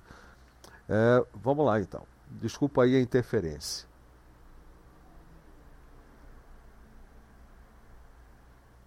Tá mudo. Ah, se deixar, se deixar, eu vou falar mais, né? Não, mas. Uh, me, me interrompa, por favor, porque eu falo demais. Um, perfeito, né? É a questão do hardware. E não é só hardware livre, né? A gente tem que. Como a gente tem os computadores de poder trocar, né? O, o software, a gente tem que poder trocar em todos os equipamentos que a gente tem pela frente. Sim. Só que isso é uma maneira, eles criam. E aí vem uma questão também. Porque assim, ó, por que, que a gente precisa ter um celular. É, eles ficam implantando novas funcionalidades, né? Para diferenciar o rico que pode pagar mais do pobre que não pode pagar. O melhor. Não era melhor a gente, em vez de ter uma super televisão gigante XK, a gente ter todo mundo uma televisão muito boa Uhum. Né? Então, essa questão de que a gente. A padronização da televisão, para a gente poder ter softwares diferentes, não, eles vão colocando. É de, deliberado, né? Vão trocando coisas no software para impedir. Mas nesse ponto. Uh, e aí, aí, a Apple agora está falando de privacidade, a Apple não deixa outra loja, não permite que outra loja seja instalada no celular dela. Não estou falando nem de software básico. Uhum. Sabe, tu pega o F-Droid, que tem software livre para Android, que eu recomendo que todo mundo instale aí, já que está assistindo, F-Droid, que é, um, é, uma loja que tem aplicativos realmente software livre. Tu pega o F-Droid para Android, mas para a Apple é só o que ela manda, é só o que ela permite. Então, tá, você falou dessa questão aí do, da, dos modelos de celular, do custo do celular, etc., como um, fil um filtro né, até social. É, a gente não pode esquecer que há menos de, de, de 20 anos até menos de 20 anos, a gente tinha que comprar uma linha de telefone, né? E era caríssimo. Você comprava uma linha de telefone no, até o início dos anos 2000 como quem compra hoje um carro. E era mais ou menos o mesmo valor que se pagava, não era coisa barata. Então a comunicação ela é estratégica. E quando eu vejo, quando você não dá acesso à, à, à, comunicação, a não ser através de orelhão na esquina, né, aquele orelhão que, o, o, que algumas, alguns locais era o traficante que controlava né, da, da, dali, é, ou, ou, então é, vivia quebrado misteriosamente, porque quem precisava não quebrava, mas vivia quebrado, e não era a garotada que bebia de madrugada que quebrava. É, aí você fica pensando, é por que restringir tanto a comunicação? Aí começa a surgir aqui na minha cabeça algumas teorias de conspiração. Mas é sempre em cima da comunicação, se você pensar bem. No final das contas, o que está se impedindo aí não é computação. É a computação como hoje é o instrumento que nós temos para a comunicação. É, não só as mídias sociais, é claro, mas o próprio substituto da telefonia mesmo. Eu mesmo não uso o celular para falar por telefone. Eu uso para ter, ter um número de celular, para ter o Telegram, e o Telegram eu falo com outras pessoas por chat ou por voz, por exemplo. Outros têm o, o, o celular porque vão usar o WhatsApp. E é, o WhatsApp é o meio de comunicação dessas pessoas. E aí você tem até um filtro de qual, pela, pela, pelas tais franquias, né, de qual forma você vai se comunicar, de qual plataforma você vai usar para se comunicar. Então você está vendo que a coisa sempre em cima da comunicação. E quanto maior a população, mais restrita a comunicação. Coincidentemente, eu não sei. É, e tem tudo a ver, porque o, o orelhão, é, você não só se comunica, mas se comunica anonimamente. Né? Exato. Ninguém precisa fazer um registro para fazer uma ligação telefônica num, num orelhão. Né? Então, a gente, a partir do momento que tem um equipamento celular, a operadora sabe todos os nossos movimentos, né? sabe onde ele está, mesmo que não tenha software nenhum. Né? Só o telefone e o aparelho ligado lá já, já consegue saber tudo isso. Né? Isso é muito, muito grave. Né? É, e o pessoal não sabe quantas, quais situações diferentes é monitorado, né? Então, se tu, tu tem o GPS, do GPS te localiza, tu pode desligar ele. Tem as antenas, eles, eles pelo, por três antenas eles veem mais ou menos onde tu tá. Né? É a triangulação, pouca, né? Pouca, é, pouca magia. Ai, tem outro nome para isso que eu esqueço. E pela rede Wi-Fi, tu tá andando pela rua, tá com uma localização desligada e tá com, com sem chip. Tu tá com o Wi-Fi ligado, ele fica vendo quais são os Wi-Fi e sabendo pelo histórico de conexão dos Wi-Fi onde tu tá. Aí tu desliga o Wi-Fi. Aí passa um outro Wi-Fi contigo no telefone e se ele tá com o GPS ligado, ele vai te dizer, porque o Wi-Fi ele se anuncia, né? Então tu lançou ele, opa, esse cara aqui é pode ser o fulano. Aí tu desliga o Wi-Fi, passa para um da Apple, opa, esse Bluetooth aqui eu conheço. E aí a coisa está tão sem noção que a Amazon lançou um programa, né, que ela, ela colocou nos, nos Echo, né, os equipamentos dela, aquele que fica nos espionando todo o tempo em casa, que a gente põe um, um robô nos espionando todo o tempo em casa, né? Eles colocaram no equipamento deles um negócio de rádio, que ninguém sabe para que serve. E o que parece é que um rádio comunica para outro, um equipamento daqueles comunica para outro, porque o alcance do rádio é maior, aonde ele está, mesmo que não tenha internet, mesmo que esteja tudo desligado. É, é, é, é, muito sem noção. E aí, de novo, na historinha né, que conta pra gente. Corporação grande, adorei. Vou pegar para mim, vou pegar, já adotei. Corporação grande não gosta de competição, não gosta de concorrência. Empresa grande, eu tenho que pensar para trocar, hein? E corporação grande gosta de monopólio. Né? É isso que querem. Quando os Estados Unidos fez sua política industrial, quando a Inglaterra fez sua política industrial, defendia, o livre, defendia a reserva de mercado. Quando ela assumiu a primeira posição, livre comércio. Não, o livre comércio vai desenvolver todo mundo. Estados Unidos é a mesma coisa. Proteção de mercado até depois da Segunda Guerra, quando assumiu a, a, a liderança, não, livre mercado. Não gostam? Não gostam de competição. É mercado livre, invertido também. Ó. É, é verdade. livre para eles fazerem o que eles quiserem, né? Porque agora ninguém tem mais força para competir. Ah, e olha, eu vou aproveitar para anunciar aqui, ó, o Aloysio chegou e chegou um fellowgister que é, eu não sei quem é, né, porque ainda não colocou o nome ali, mas sejam bem-vindos e querendo entrar na conversa, é só começar a falar. Quem eu chegou? creio que seja ou é o Francisco ou é o Everton. O Everton chegou também, mas parece que ele caiu. Então é o Francisco. É, Francisco. Ah, o Francisco. Então, boa noite, bem-vindo. Boa noite. Aloísio. É, eu vou aproveitar então a, a deixa para entrar na conversa. É. Trazendo um pouco. Eu sou, vou me apresentar rapidamente, eu sou Francisco Viana, sou psicólogo, né? E é, faço parte de uma rede criada recentemente né, é, que a gente chama de rede matraga de combate à manipulação de subjetividades. Né? Então, essa rede nasceu numa, a partir né, de um simpósio criado pelo Instituto Silvelani, né, de Psicologia e Compromisso Social.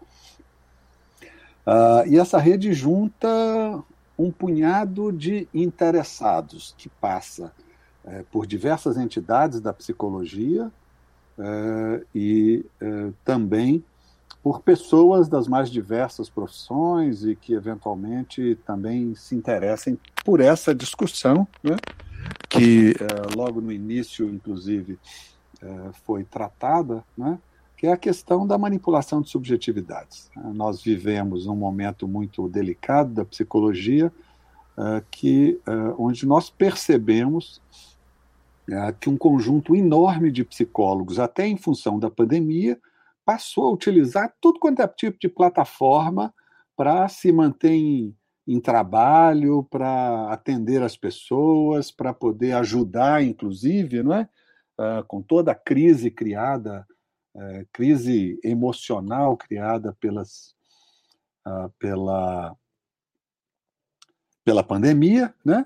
E aí é, é, essa é uma preocupação muito grande, porque nós sabemos que as nossas plataformas, ou as plataformas que estão aí disponíveis, né, não garantem segurança, né, e pior do que isso, né, elas capturam o que nós não sabemos o que, né, nem o quanto né, do que elas capturam, e principalmente quando nós temos, uh, numa relação uh, psicólogo e o seu cliente ou paciente, né, algo de um sigilo que não deveria escapulir né, de maneira nenhuma em nenhum lugar né, que não fosse ali, né, naquela, naquela relação particular que se estabeleceu. Né? E aí uma grande preocupação nossa uh, de que uh, uma parte do nosso conhecimento uh, tem sido utilizada para construir um pouco dessa chamada inteligência artificial, né? Que de artificial não tem absolutamente nada, né? eu, eu também entendo que ela é uma. Mas tem de uma... inteligência? Ela tem. É, eu diria que. É, eu não diria de inteligência, né? mas de capacidade de, de, de armazenamento de informações. Isso ela tem. Né? E, e isso é sempre uma preocupação muito grande, porque, afinal de contas, né, uh, nós.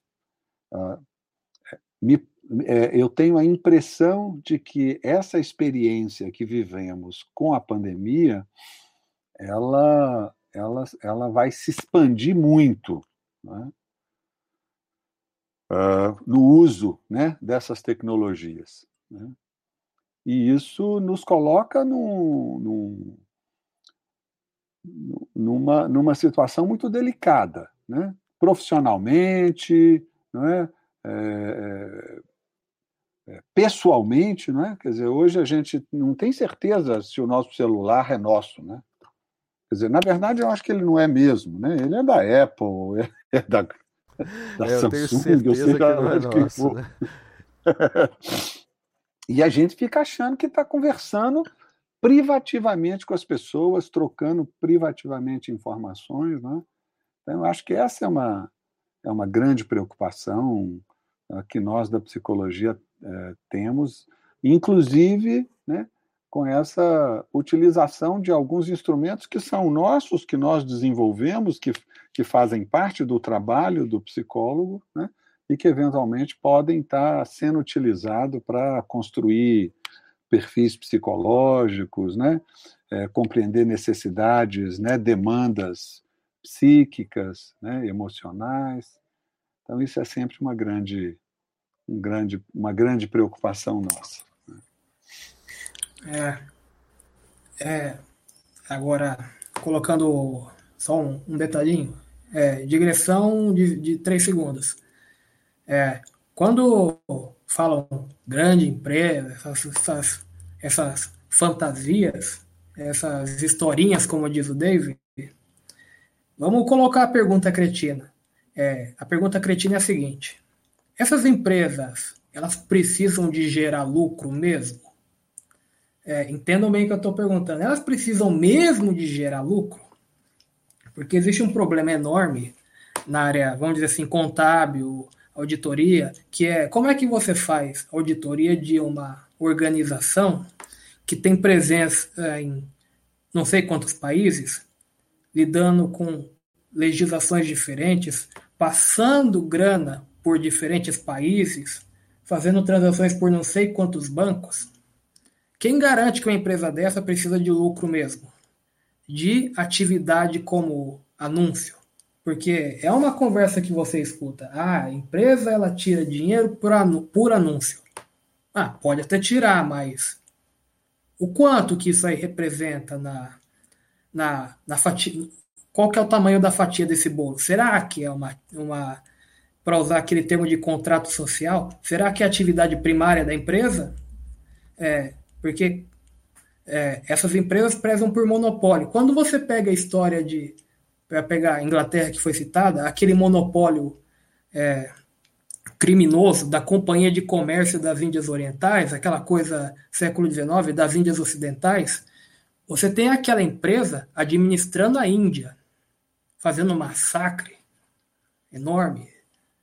E quando a empresa estava em frangalhos, é, devolveu a administração, a Inglaterra, o, o, o Estado da Inglaterra, é, certamente, sob a aristocracia, é, a aristocracia é, assumiu a bucha, né? Mas a aristocracia que está por cima da empresa e do Estado, enfim, é, ponto 2. É, só, só perguntinha. Ô Francisco, qual que é a sua área, mais ou menos? Para ver se eu consigo. É, tá sem áudio. Eu sou psicólogo, né? trabalhei 37 anos no Sistema Único de Saúde, né? no SUS, uh, principalmente na, na área uh, hospitalar, né? fui num, trabalhando numa fundação hospitalar aqui no estado de Minas Gerais, né? E também fui professor universitário por mais de 18 anos, uh, de professor da área da saúde e da psicologia, né? E hoje eu trabalho com consultoria é, para a Comissão Nacional de Ética em Pesquisa, né, a CONEP.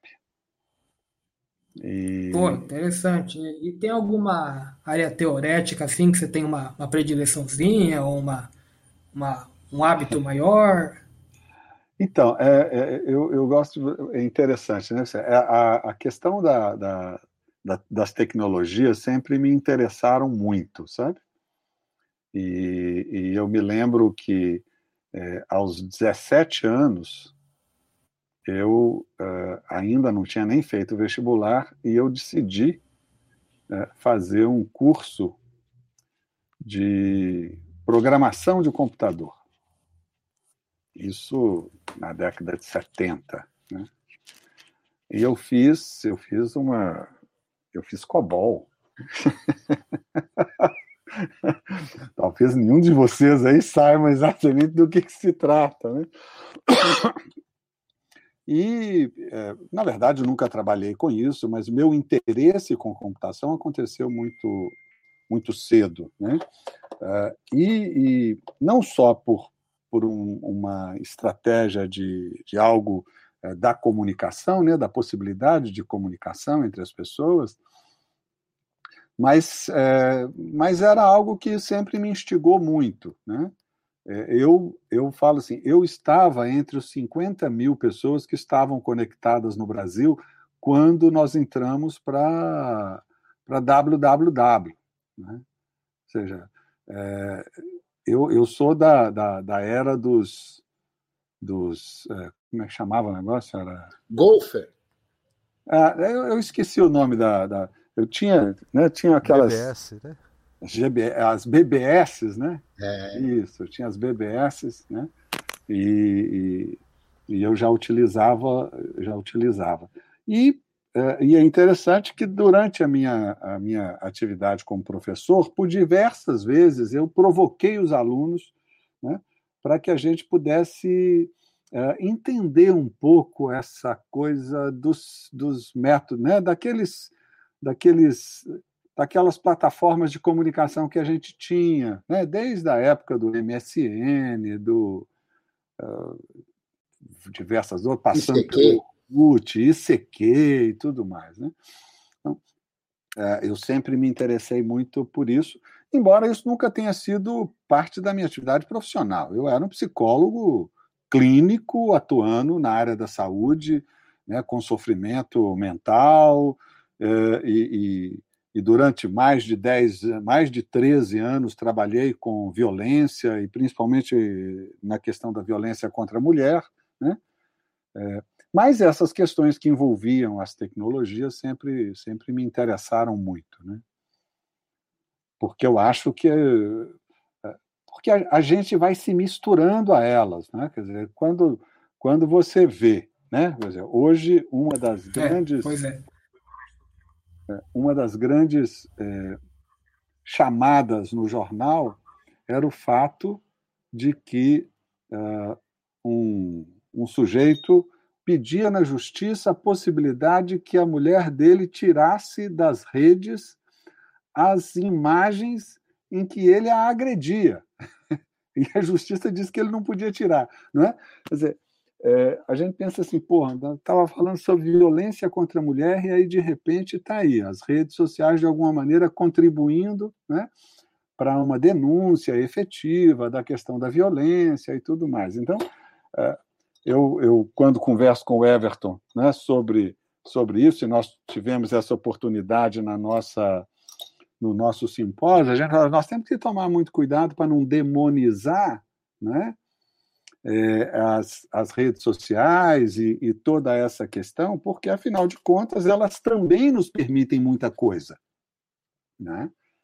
Uh, eu não tenho a menor dúvida que elas deviam nos permitir, inclusive, sermos, ser, sermos um pouco mais livres, e nós não somos livres dentro das redes. Né? Mas elas também têm seu aspecto muito positivo e interessante, né? Ah, que tem permitido, inclusive, denúncias de violência, denúncias de abuso, né? Quantas quantas crianças já deixaram de ser abusadas sexualmente porque conseguiram, num dado momento, né, fazer a denúncia dos seus dos seus agressores e tudo mais, né? Mas vamos lá. Vamos, vamos continuar a conversa que eu estou achando, eu estava achando ela muito interessante. Ô, Francisco, eu tenho eu, feito queria... um, um paralelo uh, com as mídias sociais e, e o espaço de, de, de um terapeuta dentro do, de uma sessão terapêutica. Né? Uh, um terapeuta, a escutar o seu paciente, uh, conhece muito das suas fragilidades, da sua vida, da sua vida, daquilo que, que, que, são os seus valores e tudo mais, né? E é evidente que um terapeuta, com essas informações, teria a capacidade de, de maneira é, pensada e, e estrategicamente elaborada, influenciar o seu paciente, por exemplo, para votar no João e não na Maria, para é, é, escolher A ao invés de B e assim por diante. Mas que, no entanto, se um, um, um, psicólogo ou um psiquiatra, no momento de terapia, fizesse alguma coisa desse tipo, né? imagine um, um terapeuta, um psicólogo, recebendo dinheiro, sei lá, do Walmart para convencer os seus pacientes a comprarem no Walmart. Né? Obviamente que a sociedade, não só dos psicólogos, mas a sociedade de forma geral, acharia muito provavelmente que isso é uma aberração, né? Usar Sim. desta informação sigilosa para obter algum tipo de, de, de, vantagem. Mas é exatamente isso que faz a mídia social perversa, como o, o Instagram, o, o, o Facebook e, e, e, tantas outras aí. Né? Mas, Certamente. Mas tem um detalhe aí sobre isso que eu acho interessante também, que a gente, até que ponto é verdade que a gente tem mais um canal para que esse tipo de problema que você citou, o Francisco, venha a público, que, enfim, que seja denunciado e tal, porque eu, eu, eu percebo que existe um limite para isso. Então, por exemplo, eu tenho uma determinada visão e, e, essa minha visão me leva a escolher, entre aspas, também, olha as aspas hoje aqui né, na nossa conversa, é, me permite escolher, é, outra, seguir outras pessoas que têm a minha visão, isso vai formando as tais bolhas. Né? Isso quando não é imposto pela própria plataforma. Né? Quando a própria plataforma acaba sugerindo que você acompanhe e veja notícias que estão ligadas ao, aos seus interesses, ao seu perfil que eles mesmos vão montando. E vão com isso experimentando, vendo as interações entre as pessoas, e aí vão tirando outras conclusões, são cada vez mais especialistas em definir perfis e gostos e preferências. Uh, enfim, o, o, fato é que uh, mesmo essas denúncias parecem ficar cada vez mais restritas às bolhas. Então você vê, vou voltar ao problema que a gente tem aqui, um problema nacional, né? É, nós temos. Peraí, parece que deu um problema aqui, rapidinho, deixa eu tirar aqui. Peraí, pronto. É, nós temos pessoas que estão muito conscientes do que está acontecendo, muito conscientes, conscientes das atrocidades, que estão acontecendo e, e, ao mesmo tempo, na mesma plataforma, você vê uma legião debatendo o oposto. Ou com uma visão oposta. Chega a ser surreal até, às vezes, a, a, a, visão desses, desse, desse outro lado, dessa outra bolha, quando você consegue dar uma espiada no que ele está fazendo, se você tiver estômago. Do que eles estão dizendo se você tiver estômago. Então, é, é, é, eu, eu, eu imagino que, da mesma forma que eu tenho dificuldade para encontrar, para visualizar isso, eu, claro, eu vou lá por, por interesse, por curiosidade, mas numa vida normal, no dia que segue, é, eu não tenho contato, eu estou é, é, relativamente isolado desse, dessa outra visão de mundo, ou da falta dela, que está rolando na mesma plataforma. E eles também não teriam essa, esse mesmo acesso, e quando tem acesso é porque nós já somos, entre aspas, o inimigo. Nós é que somos o inimigo, nós é que somos as aberrações, nós é que somos a, a nós temos a visão distorcida do mundo. Então eu, eu fico me questionando até que ponto. E outro ponto, outro problema em relação às denúncias é que é, a denúncia eu acho ok, eu acho perfeito que haja denúncia, mas ao mesmo tempo que há denúncia há um, um julgamento sumário e condenação também, que é a tal da cultura do cancelamento. E para mim isso é muito preocupante. E aliás, o, a, o próprio líder do movimento do software livre foi vítima disso cultura de cancelamento, que julgou a partir de uma fala, uma, uh, enfim, uma, uma versão da fala, que não foi nem a fala, e a partir daí teve todo um desdobramento que já dura dois anos. Entendeu? Então eu, eu, não, eu não sei se, se, se cabe a gente falar assim, ah, tudo tem o seu lado positivo e o negativo. Não, nós temos problemas muito sérios e a plataforma, de certa forma, ela, ela é neutra, ou seja, ela é um, uma chave de fenda.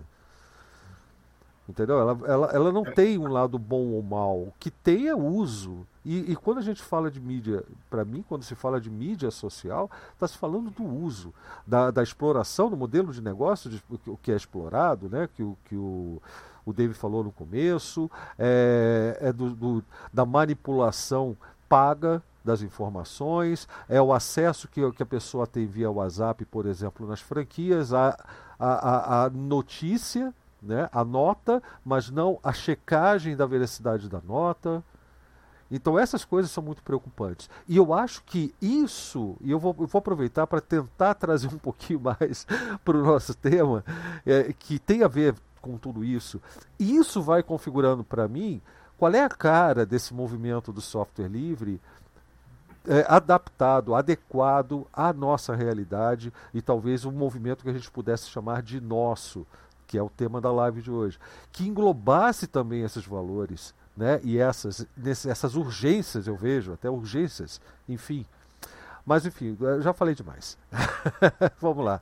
Foi só uma observação. Está todo mundo pedindo fala aí, me põe na fila da fala aí, porque eu vou gente pedindo. Eu queria falar exatamente sobre esse ponto.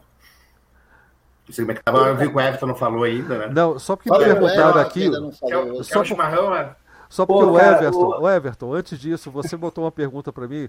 Eu só acredito que a tecnologia. É... Não, não acredito que ela é neutra. Acho que a tecnologia que chega ao ponto que chegou de ser utilizada e chegar até nós é aquela que o poder deixou que chegasse ou quis que chegasse até nós. Então, ela já tem uma, um viés da sua origem, mas ela em si ela não é capaz. É, é, é, é, a mesma coisa. Todo mundo tem o ferro de passar roupa. Então, mesmo que o ferro de passar-roupa seja, não seja neutro em termos de, de, de, de é, jogo de poder, é, ele é neutro quanto à funcionalidade, à finalidade. Ele não está ali, ele, se você não mexer com ele, ele não vai fazer nada, ele é inerte. Ele não é neutro, ele é inerte. E a plataforma é a mesma coisa, ela não faz nada sozinha. Se não há concorrência humana, não há, o que, não há mal nem bem nisso, é isso que eu quero dizer. Entendi. Não, daí a gente tem, é, é, a gente concorda, então eu acho que é importante a gente sempre problematizar. Primeiro, dar boa noite aí. Tô vendo que o David tá do mesmo estilo que eu, assim, não corta o cabelo. Ele não faz a barba, mas eu tô fazendo. ai, ai. Mas é isso aí, gente. Tamo aí de novo. Eu cheguei de novo atrasado e mandei o link atrasado pro o Chico, que também chegou atrasado da última vez. Fui eu que cheguei atrasado aí. Mas, enfim. O que eu queria dizer, assim, acho que. É, talvez seria importante, assim, a gente tem vários diagnósticos é, do quanto a gente está sendo modulado, do quanto a gente está sendo manipulado, do quanto essas tecnologias que é, não são transparentes, não permitem a gente fazer auditorias, não permitem conhecer como funcionam, estão fazendo, é, estão trazendo, construindo uma sociedade baseada é, na fake news, na manipulação e no puro exclusivo interesse é, econômico. Né? E aí, é, acho que foi o, Sim, é, o Simplex né, que disse: ah, será que eles precisam. Não, eles. É que o, a questão do capitalismo, ela, ele precisa estar sempre acumulando lucro, porque se chega um momento que o capitalismo, a empresa capitalista não acumula o lucro, e esse é, é o princípio do capitalismo, se chega um momento que, que ele para de acumular, a empresa começa a cair.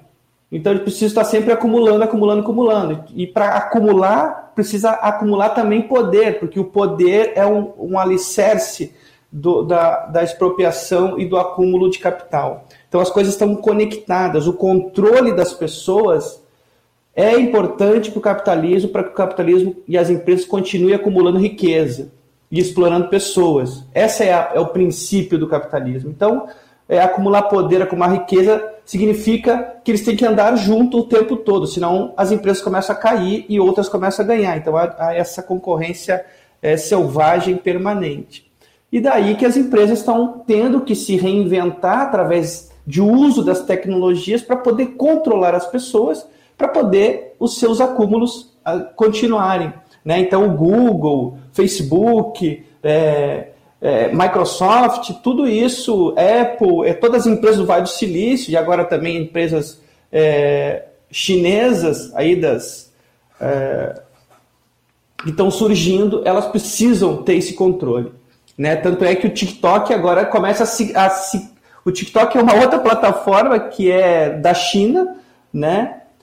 Que é uma poderosa que está tá aí se levantando, tipo, tá chegando no mercado brasileiro com uma velocidade que é impressionante. Agora eu estou vendo artista sendo contratado para fazer propaganda para o TikTok em tudo que é lugar. Então você vê as carinhas dos artistas fazendo propaganda. Só que eles conseguiram, estão fazendo um outro modelo que é diferente do Facebook, né? O, o, o TikTok está pagando para as pessoas assistirem seus conteúdos, que é um outro modelo diferente. Então reinventando esse processo e logo, logo esse modelo vai superar, evidentemente, o modelo do Facebook e do YouTube. Não há dúvida disso. O TikTok daqui a 3, 4 anos vai ser a maior potência de, de plataforma que a gente vai ver na, na, na face da Terra.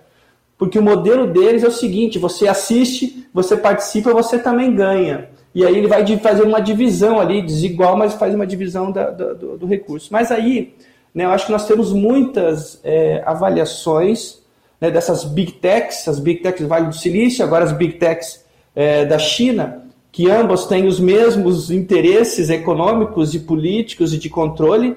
Né? A diferença é que um é de um lado e outro é de outro, e nós estamos no meio disso. Né? Nós temos várias análises sobre essas big techs, o que, que é que ela está trazendo de mal, de ruim para o conjunto da humanidade. Eu acho que nós temos que começar a fazer o exercício do que, que nós vamos fazer. Como é que nós vamos nos juntar? Né? Como é que a gente vai enfrentar esse processo? Acho que o software livre trouxe um modelo de enfrentamento, trouxe, que é justamente a liberdade do conhecimento, que é a transparência, que é um código de ética, que é a preocupação social, que é o compartilhamento do conhecimento, que é a possibilidade das pessoas poderem saber o que e o que fazem os códigos, né? Ainda, e aí eu entro na primeira pergunta do tópico de hoje, né? Se o software livre é, é uma causa de classes privilegiadas. Eu acho que sim. Porque, mas não o privilégio, e aí eu queria só fazer um paralelo com o que o Emicida disse no Brasil se construiu a ideia de que elite são aqueles que têm poder econômico, mas a elite, na verdade, é aquele que tem de, é o que tem de melhor de um setor, de uma classe, né, de conhecimento, de capacidades, uma elite. Então, o, o Brasil é, ele minimizou a ideia de elite e disse, não, elite é aqueles que têm muito poder econômico. Elite, elite é seleção, é seleção em, em, em, francês. Né? Isso, então o, o, o Emicida traz esse resgate histórico e esse conceito na, no, no, de, de fundo que elite é uma seleção.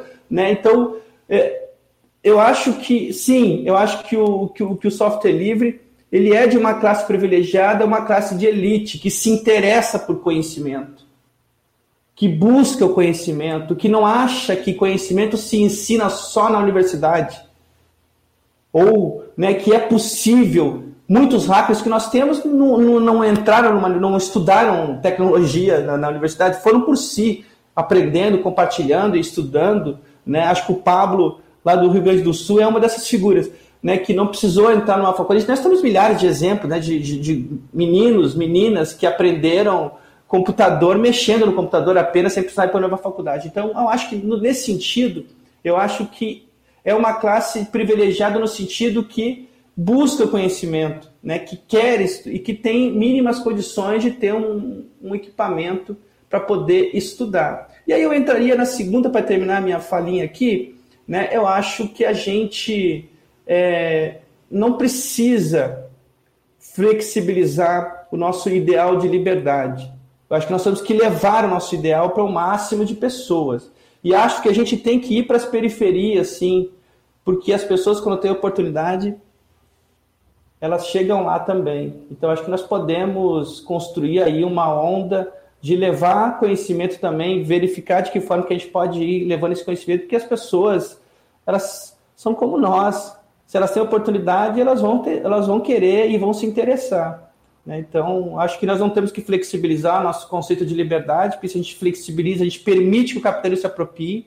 Eu acho que o conceito de liberdade que a GPL, né, que foi construída com os primeiros advogados lá, com o Stallman, que depois né, foi aprimorado, mas acho que os quatro conceitos básicos estão aí, que são os pilares, isso aí não pode ser, não pode ser é, flexibilizado, porque isso seria permitir que o capitalismo se apropriasse daquilo que até hoje eles não conseguiram se apropriar. Mas eu, eu acho que o capitalismo mas não. Mas eu tenho uma, eu uma, tenho pergunta. Uma, uma pergunta. Na verdade, duas observações que depois a gente pode entrar nisso, mas essa última é mais importante. Que a primeira é que eu não consigo ver empresa como da forma que você colocou, para começar. Eu acho que empresa já foi algo é, é, real, por exemplo, para quem não tem poder nenhum, para quem abre um mercadinho na esquina para tentar ganhar vida ou abre uma padaria. Mas esse tipo de empresa que está falando, para mim não é empresa. Para mim, esse tipo de empresa é só fachada para lavar dinheiro, para deixar o dinheiro, para legalizar o dinheiro ou para legalizar o poder através do dinheiro, enfim. É, que é o que eles realmente comercializam. Eles comercializam poder.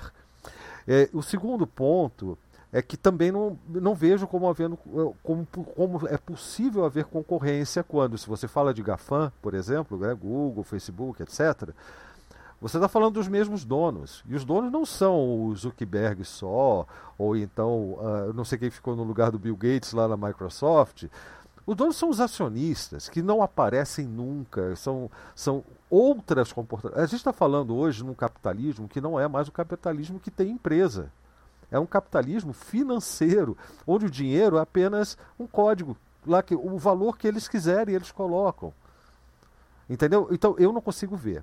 Bom, mas é, isso aí fica para a gente discursar, talvez até na pós-live, né? é só uma interferênciazinha. O, o importante da flexibilização é o, é o seguinte: é, a primeira liberdade qual é? Qual é a primeira, a liberdade zero do software livre? Qual é a liberdade zero? De uso. Usar para qualquer finalidade. Então, por que impedir o, o, Facebook, a Microsoft, o Google de utilizar o software livre para fazer o que faz nas mídias sociais? Não, mas eu não acho que tem que impedir isso. Também não acho que tem que impedir, não. Pelo software.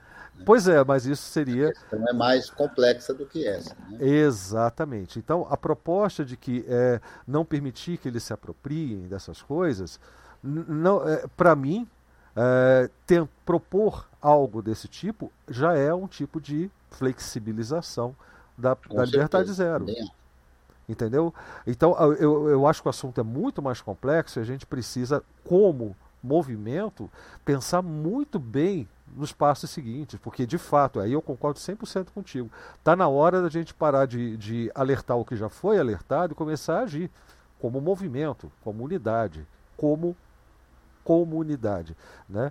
Como só para só te problematizar, Blau, é, eu acho que assim, a questão do Facebook não é que a gente possa impedir o uso, o problema é que eles se apropriam e depois eles fecham as coisas e impedem que a gente acesse aquilo que foi feito. Então, que aí vai dialogar com outras liberdades das quatro, né? Que você não pode fazer uso de um conhecimento livre, fechar e não deixar os outros acessarem depois.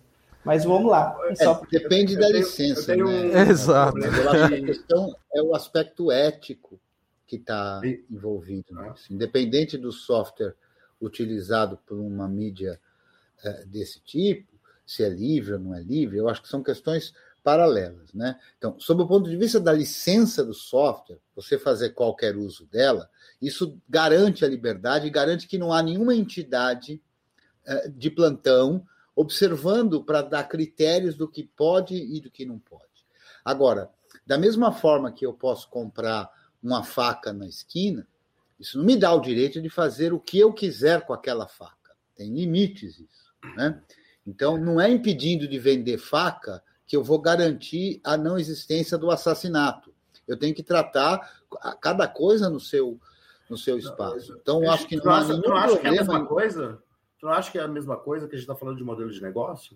Porque o problema é, a, a discussão é sim uh, que os modelos de negócio colocados tem modelos de negócio que. Então, quando tu fala de software livre de um lado e de rede social do outro, tu está falando que, na verdade, são modelos de negócio mais do que qualquer coisa. Né? Sim. Mas o, o, que eu, o que eu acho que é incorreto é imaginar, e, e aí, por exemplo, tem esse movimento do, do software ético, né? e que justamente tenta flexibilizar a liberdade zero com aparente motivação racional para isso e justificável, né? Eu acho isso muito complicado. Então, eu, eu acho que a gente tem que, como sociedade, se organizar para que estabelecer que ética que a gente, como sociedade, quer aceitar, especialmente de esclarecer. Então, esse exemplo que paralelo que eu falei do terapeuta fazendo essa provocação para o Francisco é que tem que estar tá claro para as pessoas. As pessoas, em geral, não têm ideia do poder que o Facebook, o Instagram e etc. têm sobre elas mesmas. As pessoas acham que estão sob controle. Muita gente acha assim, ah, mas você só acessa se você quiser, né? Mas o trabalho que elas fazem e que, a meu ver, claramente fere princípios éticos que são que estão em vigor, mas que as pessoas muitas não se deram conta de que estão sendo quebrados, né? É que é o importante e não se eles estão ou não usando software livre. Né? Eu não vejo nenhum problema em o Facebook usar software livre, eu vejo problema no que o Facebook faz. E eu acho que, em virtude do que ele faz, a gente tem que se preocupar com isso. Por isso eu dei o paralelo da faca. Eu não vejo problema em vender faca, porque eu posso usar a faca para cortar alface, eu posso usar a faca para cortar cebola, mas também posso usar a faca para espetar no pescoço do outro. Então, o que a gente tem que discutir não é se a gente não quer que facas sejam ou que pessoas tenham o pescoço espetado, não é não vendendo faca que a gente vai conquistar isso, né? Então, eu acho que é nesse sentido. A gente tem que, como sociedade, tratar dessa questão da, do que as mídias fazem, porque, por enquanto, é terra de ninguém, porque eles fazem o que eles bem entendem. Né? E eu acho que nem, nem Aí, é contemplada ainda pela, por toda essa nossa é, discussão de software livre, ainda não contempla isso de forma prática, ainda não se chegou a, a, a uma, ao âmago da questão. Porque foge um pouco da, das quatro liberdades. Eu acho que foge. A gente não pode trair as quatro liberdades. Veja aí, pode falar, pode falar. Não, mas, é que eu fico sempre. Eu, tenho uma coisa que me preocupa. O modelo de software livre, né? É um modelo baseado em serviço, modelo compartilhado em liberdade do conhecimento é um, é um modelo, quando vai para vai o mercado, é um modelo de negócio que permite competição. No modelo de negócio fechado, né, software fechado, tu estabelece o modelo de negócio. Uhum. Então, tu pode vender licença, tu pode alugar licença, a nossa lei permite tu definir o modelo de negócio. E um dos modelos de negócio colocado é esse modelo de explorar a, a psicológica das pessoas e modular as pessoas. Esse modelo de negócio que está colocado, e aí eu, eu, eu, me preocupo muito com essa questão das redes sociais, porque não é uma coisa que tem solução, é uma coisa que a gente adiante regular, sabe, que tem a solução, porque o modelo de negócio está errado. Então, quando apresentam para ti que, ah, não, a gente pode. Oh, chato. Quando a gente apresenta que, que tem solução possível, ah, ela vem aqui, atenção. É verdade. Uh, quando o modelo de negócio está errado, então não adianta, não tem o que fazer, sabe? O que, que tu vai fazer ah, com o modelo de negócio errado? O modelo de aí, negócio da escravatura estava gente... errado. E, e ele Exato, foi... é isso aí. É. Precisa ser proibido, precisa ser proibido. Eu, eu, não tenho dúvida disso. Agora, a gente esquece uma outra coisa que outra coisa que o dilema da rede também escondeu da gente, que quando tu coloca uma rede social e essa rede social coloca uma quantidade de algoritmos, né? Eu acho que o, dilema das redes tocou num ponto, que esses algoritmos te levam a, a, a, te apresentar só o que te faz feliz, porque é o que te, te induz a consumir.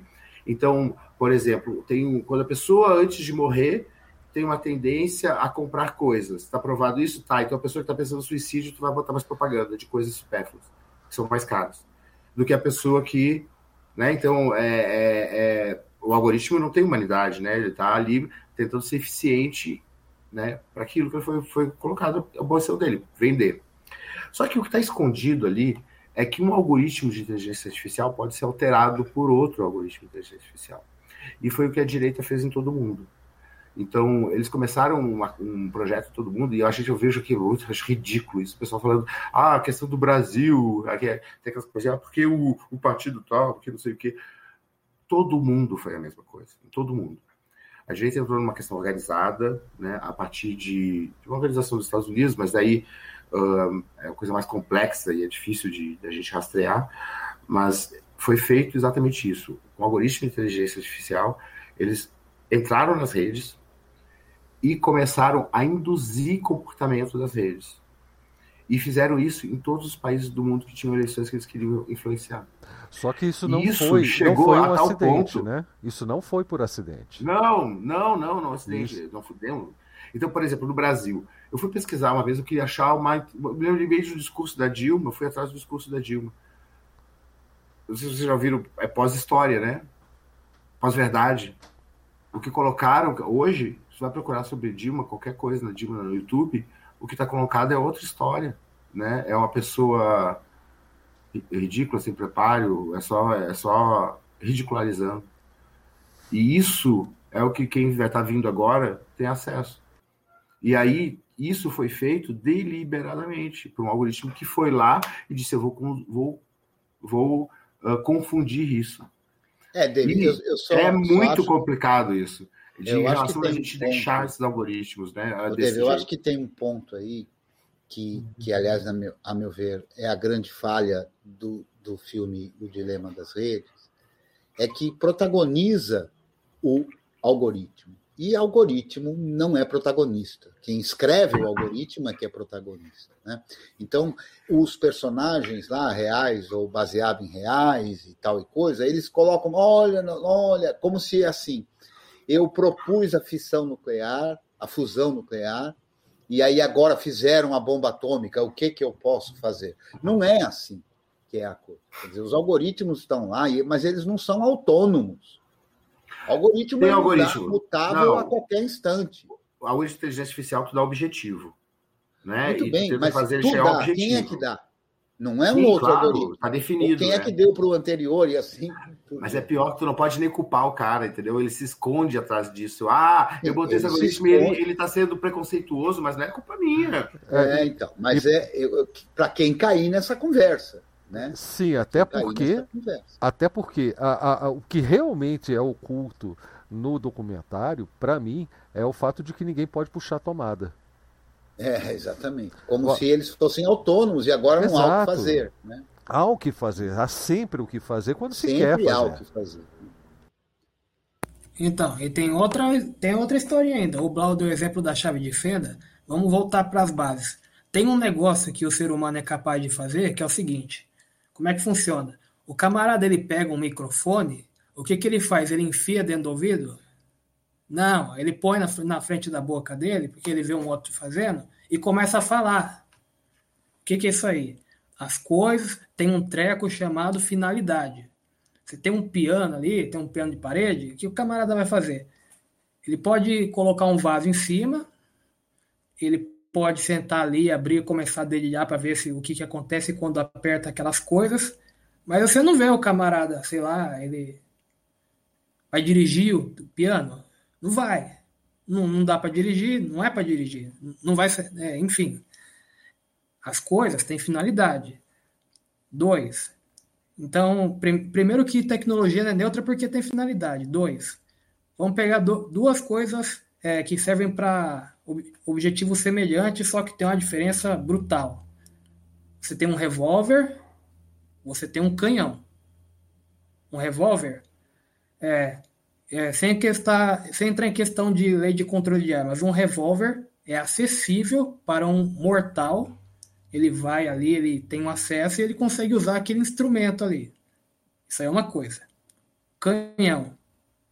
É, pode colocar lei de controle de armas que você quiser. É, quem que vai usar canhão? Exército, né? É, quem que vai usar tanque de guerra? Quem que vai usar bomba? camarada chega assim: Ah, eu inventei a fusão nuclear aqui e os caras fizeram a bomba. Tá bom.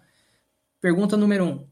É, beleza? Quem que é o tipo de gente que tem grana para para usar esse princípio de fusão nuclear? Olha as é acusações levianas, já falei. é, enfim. É, dois, é, princípio de inversão. Quando é, tem o, o, problema do é, rede social e mídia social. Eu vou tentar por um outro, uma outra perspectiva. Quando você fala rede, é, você tem um outro antônimo que é plataforma. Por quê? É, uma coisa é você ter uma ligação entre, entre pessoas através de dispositivos com uma estrutura. Isso aí é uma coisa. É, Outra coisa é você ter é, dentro de uma rede um nó onde passa tudo e, e esse passa tudo aí é quem manda e controla tudo. E aquilo ali mapeia todas as ligações. Isso aí é outro esquema. Não é uma. Quando o camarada diz, ah, eu tô aqui na tal da rede social. Primeiro que você não tá. No... Primeiro que não é a rede. É... Em sentido nenhum. É, é, tecnicamente, não é uma rede. Você Sim. se comunica através daquela plataforma por dispositivo de rede. Mas a, a conexão que você faz pessoa a pessoa, ah, eu mandei a mensagem para o meu amigo. Não é por rede. É, é, uma, é uma operação interna de uma plataforma. É uma operação interna dentro da plataforma. Tem nada de rede isso aí. Então, quando você pega Mercado Livre, é uma coisa é a rua, outra coisa é a, é a mesma história. Uma coisa é você se comunicar através outra com outra pessoa através de algum meio. Outra coisa é você usar a plataforma. Uma coisa é você ir na loja, você vai lá, paga a pessoa ali pelo meio que for, você recebe mercadoria. Isso é uma coisa. Outra coisa é a plataforma. Então você tem a incorporação é, de um conceito numa abstração computacional na mão de alguém. É, então você tem ali o domínio sobre o tecido social, chamam de rede social.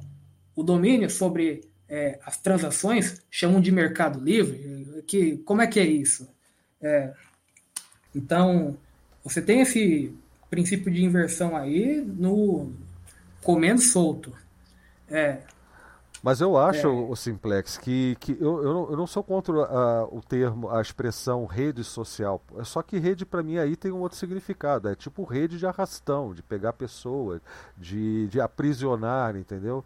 É aquela rede. O que, que cai na rede é peixe. Exato, a rede do que cai na rede é peixe. Exatamente esse é o ponto. Eu vejo rede social nesse sentido. Não como conexões entre pessoas. Isso não acontece.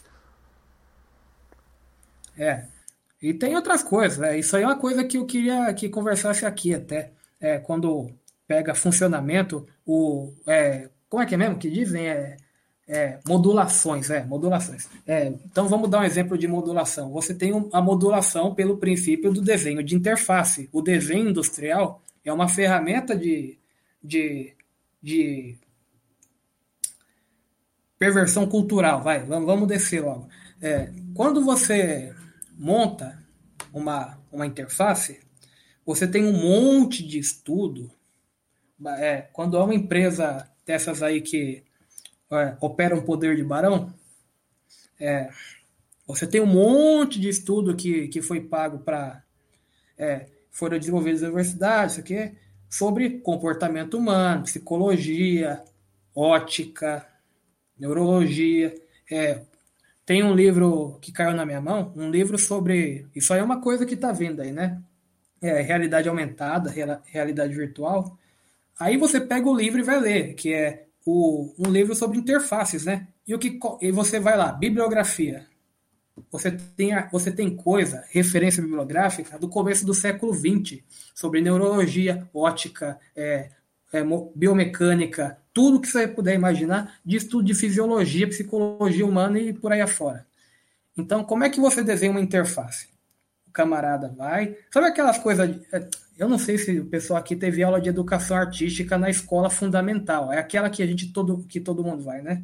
Todo mundo de, é, de uns anos para cá, né? Aí, aí tinha aquela coisa de aula de fotografia, né? Ou aula de pintura. Aí a professora desenha uma desenha ali um quadrado ela faz duas retas paralelas no, numa, na vertical e duas retas paralelas na horizontal. Aí elas se cruzam lá em quatro pontos. Aí a professora diz assim: olha, o olho humano ele tende a olhar mais ou menos por aqui, ó. E ela mostra pinturas para você. Ó, tá vendo que o personagem principal tá nessa posição aqui? Então, isso aí é conhecido há mais ou menos.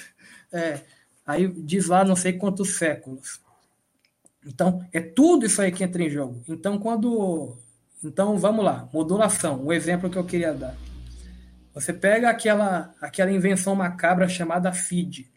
O que, que é o feed? O feed ele tem princípio de condução emocional, é como uma música. A música, o que, que é? É variação de som no tempo, né? Só que o feed ele não trabalha com som, ele trabalha com é, fatos. É, e vamos ter cuidado com o uso dessa palavra fato. Você tem uma notícia de um desastre, sei lá, alguém tomou um tiro, uma, uma grávida tomou um tiro. Aí a pessoa fica abismada. Plau. Ela rola. Então, você tem um, um espaço ali de. como se fosse o tempo de, de, de resfriamento. De um nanosegundo, próximo post. Uma piada. Aí a pessoa começa a cascar o bico. Um nanosegundo, próximo. Você tem é, uma, uma imagem de um político que a pessoa não gosta. Aí ela entra em fúria. Próximo. É, próximo, próximo, próximo. Parte 2. Você tem aqueles, aquela, aquela piada, aí você tem o, o nível o nível o nível fundamental. A experiência humana ela é catalogada em reações. A pessoa ela pode curtir, ela pode amar, ela pode dar um girl, é, é, que, é, que é o ódio, né? Ela pode ficar abismada, que é o uau, ou pode fazer outro negócio lá. Então, você tem a planificação da experiência humana em cinco, em cinco símbolozinhos gráficos, porque o camarada não sabe nem escrever. Ou ele está convidado a não saber escrever, porque as pessoas cada vez menos conseguem escrever o que está que que tá se passando, né? Então você tem planificação da experiência humana, a pessoa é incapaz de dizer o que está se passando dentro dela. Isso aí um psicólogo pode dizer qual que é o problema da pessoa não saber o que está passando dentro dela. É, então essa é a. Lembra, finalidade. Você não vai pegar o microfone e enfiar dentro do ouvido. Não tem, tem nada. Ah, coitados, eles não sabiam. Tem finalidade as coisas. Não, não é assim que funciona o mundo. É, vamos passando a bola. Eu queria só fazer um, um comentário é, e aí ver se o, se o Chico se, se, se interessa. Assim, uma, um, dos, um dos aspectos, o, o Instituto Silvia Lane, que o Chico faz parte, né, que também integra a Rede Matraga, que ele deve ter falado aí no início, né, que é para estudar e, e, enfrentar essa modulação e manipulação das subjetividades, a Rede Matraga.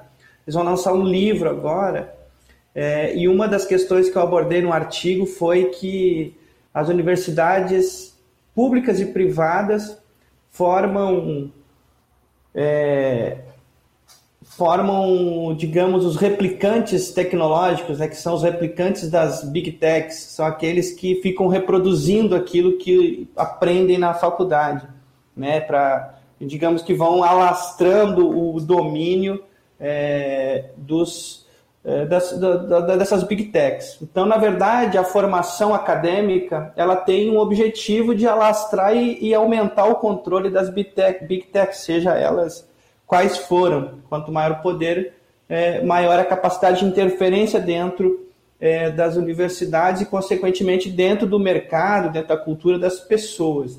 Então, acho que esse assunto aqui, né, o último tópico, o último item, né, o que os bons técnicos e profissionais, o ensino técnico ou boa educação geral, né, eu acho que isso é uma, uma questão que a gente precisa debater, né, problematizar isso, porque as universidades estão ensinando exatamente, uh, educando técnicos para aplicar esse modelinho de tecnologia fechada, obscura, que controla, manipula e modula as pessoas, inclusive eles. Então, a ideia, por exemplo, voltando a um assunto que surgiu aqui no chat do, da Netflix, né, ou do filme é, que aparece, a Netflix aparece né, um pouco, ou do filme é, O Dilema das Redes, né, eu acho que o Dilema das Redes é um tipo de modulação também, porque eles ocultam várias coisas e constroem a ideia de que não é possível enfrentar mais isso e que agora nós estamos caminhando para uma Matrix de fato e que, bom, vamos curtir, né? Estamos nessa matéria, vamos curtir, vamos ser felizes da melhor forma possível. Então, tu vai modulando as pessoas, as pessoas viram esse filme. No Brasil foi um negócio. Eu vi muita gente, assim, fazendo altos comentários e tal, dilema das redes e tal. E aí? E agora? O que, que a gente faz? Né? Então, esse processo da modulação, ela vem desde o, dos, das questões menores até as questões maiores. E aí parece né, como é que, que a gente vai enfrentar isso? Então, eu acho que, primeiro, a gente tem que fazer uma discussão sobre é, os profissionais de tecnologia que têm essa capacidade da formação em tecnologia? Qual é a responsabilidade desses profissionais? Qual é a, a, a responsabilidade das universidades?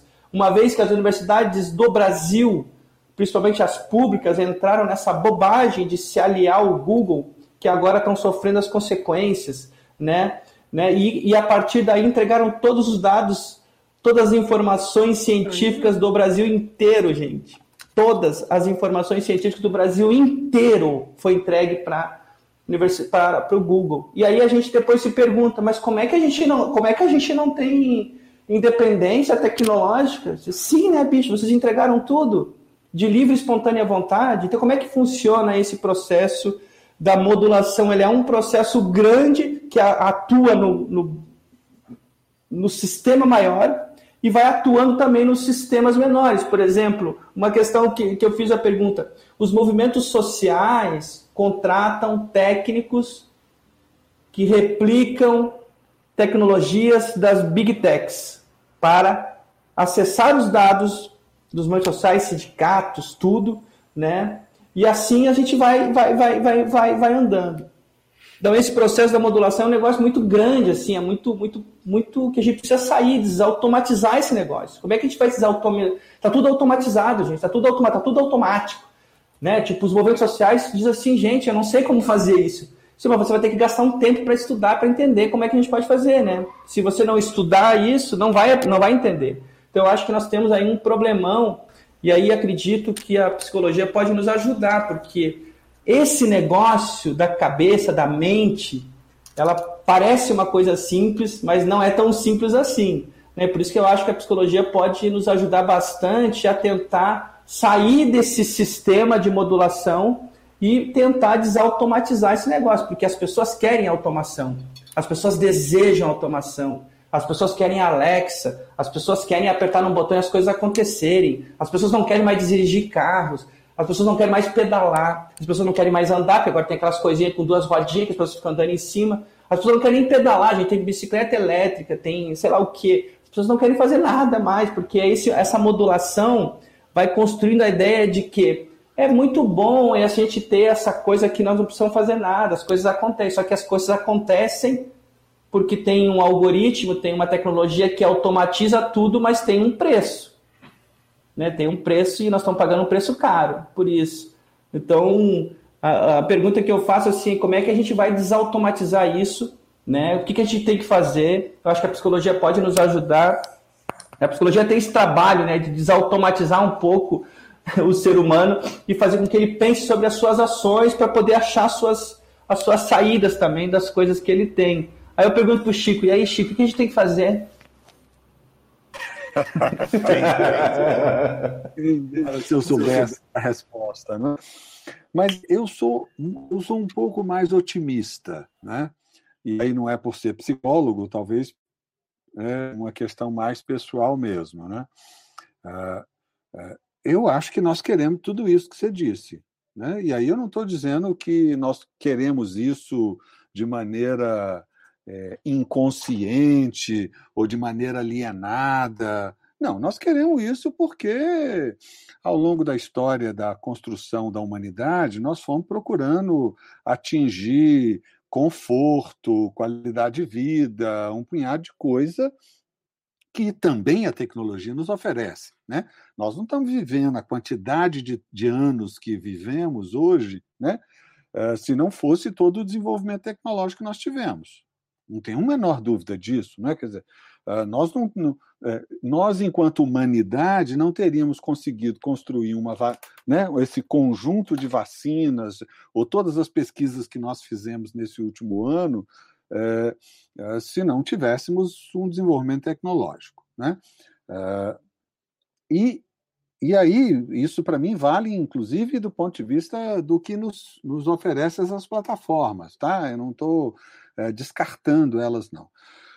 É, eu acho que a, a, nossa solução não será individual. Né? Então, assim, é, não é bobagem esse negócio de achar que eu posso chegar aqui, puxar o, o, o, o, fio da tomada e dizer assim: não, desliguei o computador, acabou, agora nada me controla mais, não é por aí. Né? Isso é uma bobagem A solução não é, não é individual. Essa solução é coletiva. Né? E eu tenho para mim que é, mundialmente nós temos discutido isso. Né? Nós temos discutido que esse descontrole né, das redes não pode continuar ah, existindo. Né? Uh, e nós vamos encontrar uma maneira de estabelecer controles para essa rede. Né? É, é, lógico que a nossa, a nossa luta vai ser sempre muito dura, não tenha dúvida disso. Né? Uh, nós não estamos mais tentando. É, é, eu vou, e eu vou citar algumas coisas que podem parecer maluquices. Nós não estamos simplesmente querendo controlar um rio, não é? para que lugar que ele anda, ou quantas árvores tem na frente para eu construir uma estrada, ou se eu vou fazer uma represa para fazer uma lagoa, ou se eu preciso de alguma coisa para gerar eletricidade. Nós, nós estamos lidando com o capital. Nós estamos lidando com um inimigo que é duro, que é que não que está pouco se lixando para a maioria de nós, né? E que tem interesses muito claros e objetivos mas nós também vamos poder controlar esse capital. Eu não, eu, eu acredito nessa possibilidade, não como uma solução individual, mas uma solução coletiva, né? Buscando aí encontrar é, ou através da, da, construção de redes alternativas, ou através da, da do enfrentamento jurídico né, e político né, é, dessas corporações, né, e nós vamos ter que enfrentá-las em algum momento, né? É, eu não, não acho que elas são é, elas são invencíveis, né? Não acho que elas são invencíveis.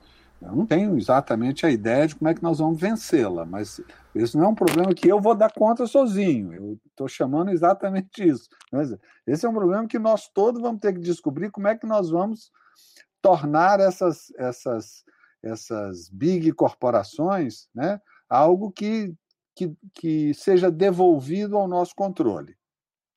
né, uma nova ordem econômica, alguma outra coisa de outra ordem, não sei exatamente bem. Né?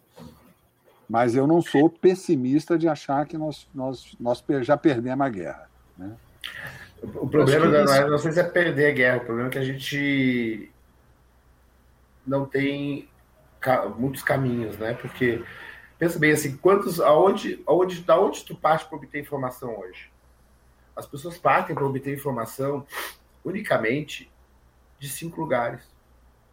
Ou de uma saída da Microsoft, ou de uma saída da Apple, uma saída da Google, ou uma saída do Facebook ou do Twitter. Tem algum outro? Quem é que digita um site hoje? Né? Ou não, ou não precisa de um buscador desses, né? A grande maioria.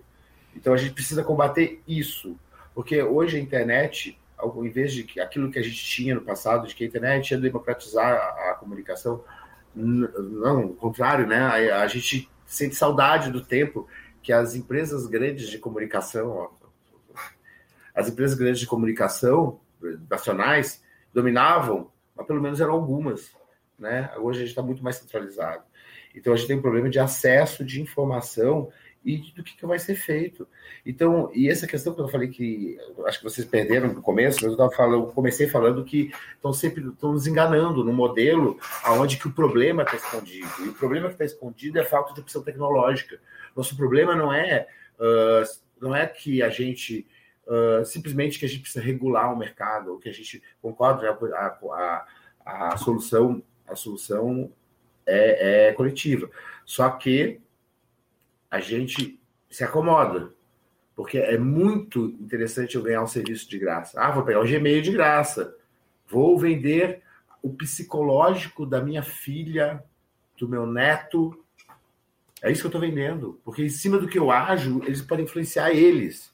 Eu estou vendendo ali as próximas gerações. Eu estou vendendo as pessoas que interagem comigo. Eu estou vendendo né, essa, essa, essa parte da humanidade, essa parte do meu ser humano, em troca de um serviço gratuito. E, e lutar contra isso é um modelo muito difícil, porque é um modelo de negócio muito. É, é, na hora que tu proteger. Imagina assim, tá bom, vamos proibir uh, que contas de e-mail, que eu acho bem razoável, que os e-mails sejam compartilhados né, com outros serviços. Não estou nem dizendo que o Gmail não pode ler o nosso e-mail. como ele lê hoje, ou que o Hotmail lê nosso e-mail como ele lê hoje. Estou dizendo que ele não pode compartilhar com outra empresa. Tá, aprovamos essa lei. Aí eles passam a cobrar o Gmail. Como é que vai ser isso, né? A repercussão. Então, e é uma acomodação. E é uma acomodação que eu vejo a gente mesmo fazendo. E aí eu me coloco nisso também. A gente acaba, ah, não, vou deixar esses arquivos aqui mesmo no Drive, porque. Uh, vou deixar aqui no Dropbox mesmo, porque.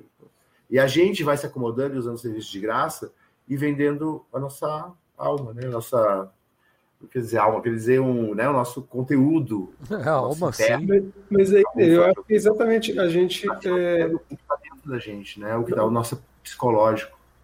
Nós estamos numa Isso etapa. É, é, é, triste, né? É, eu, eu realmente uh, acho, não, eu, eu, sou uma pessoa não otimista, sou uma pessoa que tende mais ao realismo, digamos. Uh, mas eu me preocupo porque eu tenho que me preocupar com a pior situação. E hoje, para mim, a pior situação é a gente perder a nossa liberdade. Porque a nossa liberdade é o nosso direito de pensar, é o nosso direito de avaliar, o nosso direito de obter informação. A gente está sem direito de obter informação, ele está tudo filtrado. A gente está então, se informar. A gente apresenta um monte de ferramentas gratuitas que nos levam a buscar a nossa atenção. E aí é uma das coisas que a rede social ou a tecnologia esconde também, é outra coisa que está escondida. Então, o, o, o, lá o documentário do Netflix falou, de certa maneira, de prender a atenção, né? Só que não é de prender a atenção o problema. O problema é, é, é proibir, é dificultar raciocinar, dificultar pensar, né? Aquela coisa que a gente tinha de ler e assim, eu não gosto de livro, né? Livro é uma mídia horrível. Mas livro, livro digital é ótimo. O ler é importante, porque o ler, né? O ler te dá tempo de refletir sobre um assunto. E no vídeo, tu, aquele assunto que tu não quer reflexão, tu controla o que tu vai refletir ou não. Ô, Dave, mas aí o que você colocou, é, você colocou e aí a solução, na verdade. No WhatsApp, não conseguindo ler. Eu mesmo faço isso, de vez quando eu mando aquela figurinha vou esperar virar filme, né? Uh, não vou ler tudo isso, vou esperar virar filme.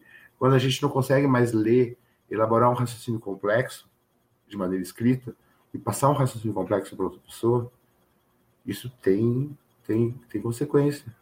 Tem consequência sim, porque a nossa a gente está impedido de pensar, então, vamos lá, impedido de formar, impedido de pensar, porque não tem a questão da reflexão, estamos entregando o nosso psicológico que vai influenciar outras gerações depois, né, que vão usar esses, essa informação para nos para modular as pessoas que estão vindo, né, que a gente influencia.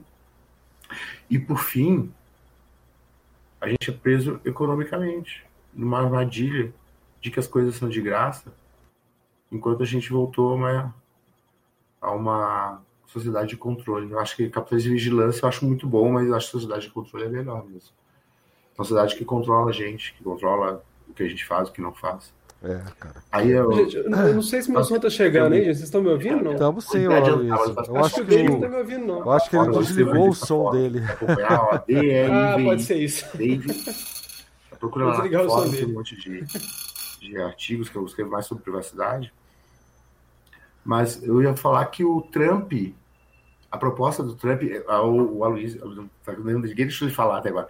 O, o Trump ganhou, né? O Trump conseguiu mesmo que colocar o muro e que os mexicanos pagassem, né? Não sei se vocês sabem disso. E conseguiram botar também no Brasil e a gente pagou. Porque a gente colou na gente um chip que diz aonde a gente está e que eles podem controlar onde a gente está e pode bloquear a gente a hora que quiser e quem pagou por esse chip foi a gente. Né? Então o muro virtual foi criado, o Trump conseguiu. E quem pagou foi a gente. Fala aí, Aloysio. Eu estou em dúvida se vocês estão me ouvindo ou não. Sim, perfeitamente. Agora sim. Não, eu quero fazer só um comentário, um comentário final aqui. Eu acho que o, o que o Dave estava falando me leva para o que eu estava, uma coisa até que eu estava pensando em falar já tinha algum tempo, necessitando falar, que a gente está numa etapa ainda de, de identificar o problema, só que eu fico muito angustiado, muito ansioso, angustiado de acordar de madrugada pensando nisso, não conseguir voltar a dormir. Eu acho que o Bloco compartilha a experiência comigo. Com. Porque a gente não está tendo tempo de ficar debulhando o problema tanto assim. Nós temos que trabalhar na solução. E aí, quando o Dave fala tudo que ele elencou, e também o, o, o Everton falou várias coisas que eu, vou, que eu quero citar rapidamente também, o que o Francisco falou, que a solução é coletiva, eu acho que isso é, não, não tem que discutir, é impossível não ser. O Krenak, o Ailton Krenak fala muito isso. Ele fala, bom, você pode questionar o sistema que você vive. Ele fala primeiro, nós estamos em guerra, né? Nós, os indígenas, ou o nosso estilo, a nossa forma de lidar com, com o planeta e com, e com a vida, está em guerra com o que vocês estão fazendo. A gente está conversando aqui de boa, a gente está em guerra. E se você quer mudar isso, não adianta você vir para a floresta ficar comigo sozinho. Não adianta nada. Você tem que trazer a sua galera. Você tem que convencer a sua galera. Você tem que fazer a sua galera entender. Você sozinho não adianta nada e eu, eu, vivo um pouco isso porque eu já há muito tempo eu decidi parar de usar software proprietário. Eu uso uh, algumas ferramentas para o meu trabalho, no, no, não tem nada instalado, enfim, mas pô, eu sozinho não adianta nada. Mas como exemplo, aí as pessoas me perguntando por quê e vendo que é possível, isso sim faz diferença.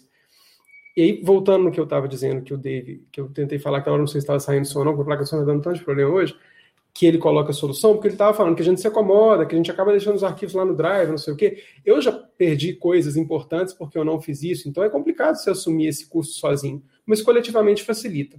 E aí eu estou falando isso porque eu acho que a gente tem que construir um projeto, a gente tem que construir uma proposta é, coletivamente para poder lidar com isso. E a gente tem as ferramentas na mão. Então, é muito difícil eu sozinho fazer isso, mas se eu junto com meus colegas professores na, na, na, no instituto que eu trabalho, que eu dou aula, e aí convenço o pessoal a liberar, montar um servidorzinho lá e coloca o Nextcloud, aí fica fácil. Aí beleza, vai ter mais gente que vai querer, aí esse negócio aumenta.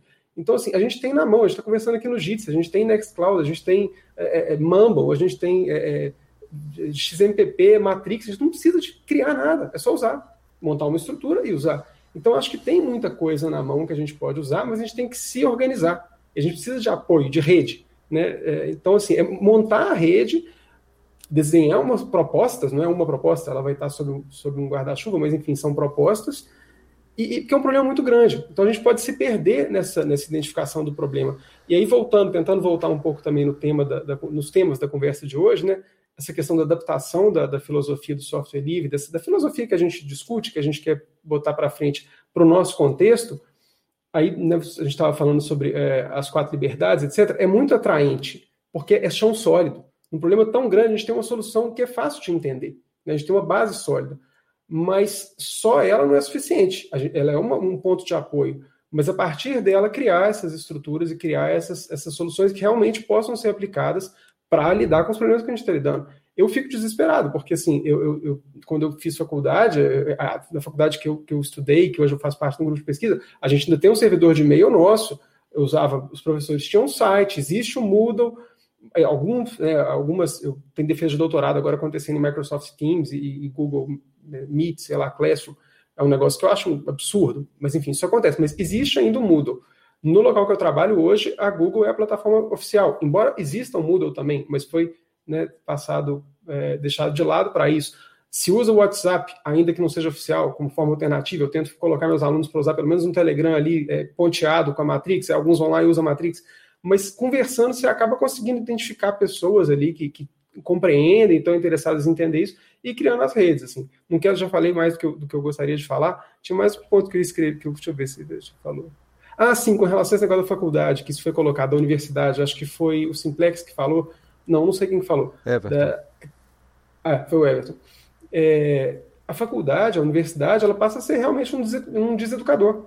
Porque você chega lá e eles, e eles né, os professores te colocam para colocam os alunos para usar a tecnologia da, da, da vez, é, da, da, da, é, é, da, empresa grande da vez, né? E só que isso não é não é formar, isso é formar para atender o mercado. E, mas existe Exato. o pensamento contrário também. E eu sinto que aí a conversa nessa rede necessária, ela tem que incluir gente da humanas, muito. Tem que incluir gente da filosofia, da história, tem que fazer trabalho interdisciplinar de programação web com história, entendeu? De, de, de, de desenvolvimento para celular com sociologia, é, para ter essa compreensão. Isso, a, a, gente não pode formar só a, aluno técnico, isso não faz sentido. Não, você não pode ser técnico sem entender o efeito da sua, da sua, da sua capacidade na sociedade. Eu acho que isso é urgente, isso me preocupa profundamente. assim. mas eu acho que a gente tem que trabalhar na solução em paralelo com essa identificação dos problemas, senão nós não vamos conseguir dar conta de fazer o que tem que ser feito a tempo, porque é urgente, é muito urgente. É, e, e é outra isso. coisa urgente, né, que a gente está chegando aqui às três. Alguém sentiu que a gente está chegando a três horas de live? Eu não senti. O papo está excelente, altíssimo nível, curtindo demais, mas a gente está chegando ao encerramento. Mas eu não posso encerrar sem tocar nesse ponto que o Everton e o Aloysio tocaram em relação à educação.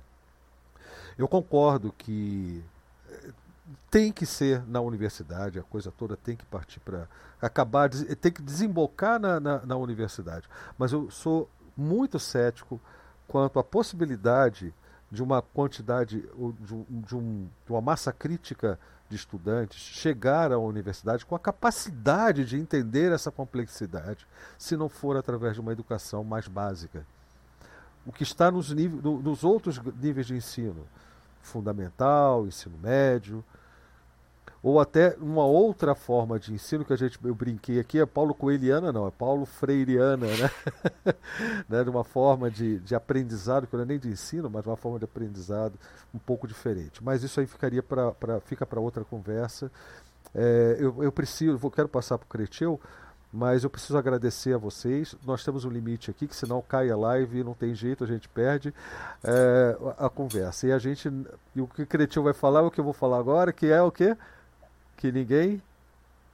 Que ninguém. Precisa. Ah, que ninguém precisa desligar depois que acabar a, a, a, o papo aqui, porque o papo continua, só, só acaba a gravação. Só não é transmitido, já, né? É.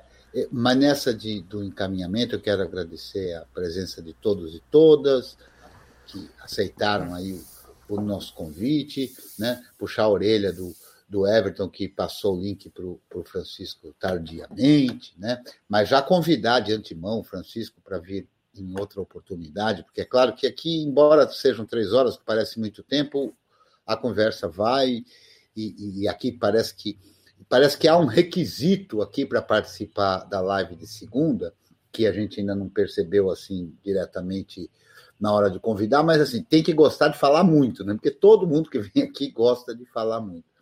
Então eu queria agradecer a todo mundo, obrigado de novo, Val, pela oportunidade, dizer que eu queria só saber do Francisco aonde é que ele toma essa pílula do otimismo, né? Porque eu sou extremamente pessimista, né? Ao ver tudo o que está acontecendo, enfim.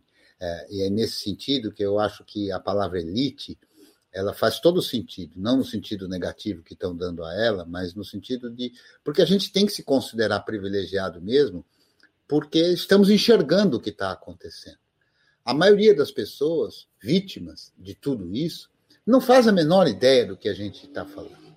Né? E, e, e, não é fácil, a gente tem cada um a seu modo, imagino eu, né? É, trabalhar a conscientização, o senso crítico, como eu muitas vezes falo lá nas minhas aulas, né?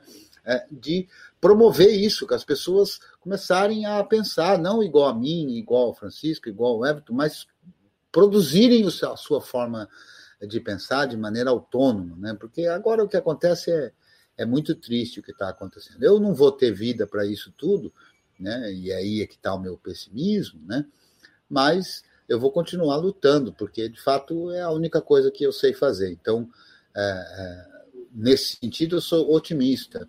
Esse pessimismo que eu estou dizendo que estou declarando ter, não tem me, me tirado a, a, a, força de continuar fazendo, né? E, e assim eu voluntariamente é, me apresento duas vezes por semana, graciosamente, aberto a todos, para tentar discutir, construir conhecimento, né? Estamos aqui toda segunda-feira também, e assim vamos indo, né? E, e é isso aí. Quem sabe tem uma, uma luz no final do túnel, né? Ou aqui para o Brasil, um Lula no final do túnel, né?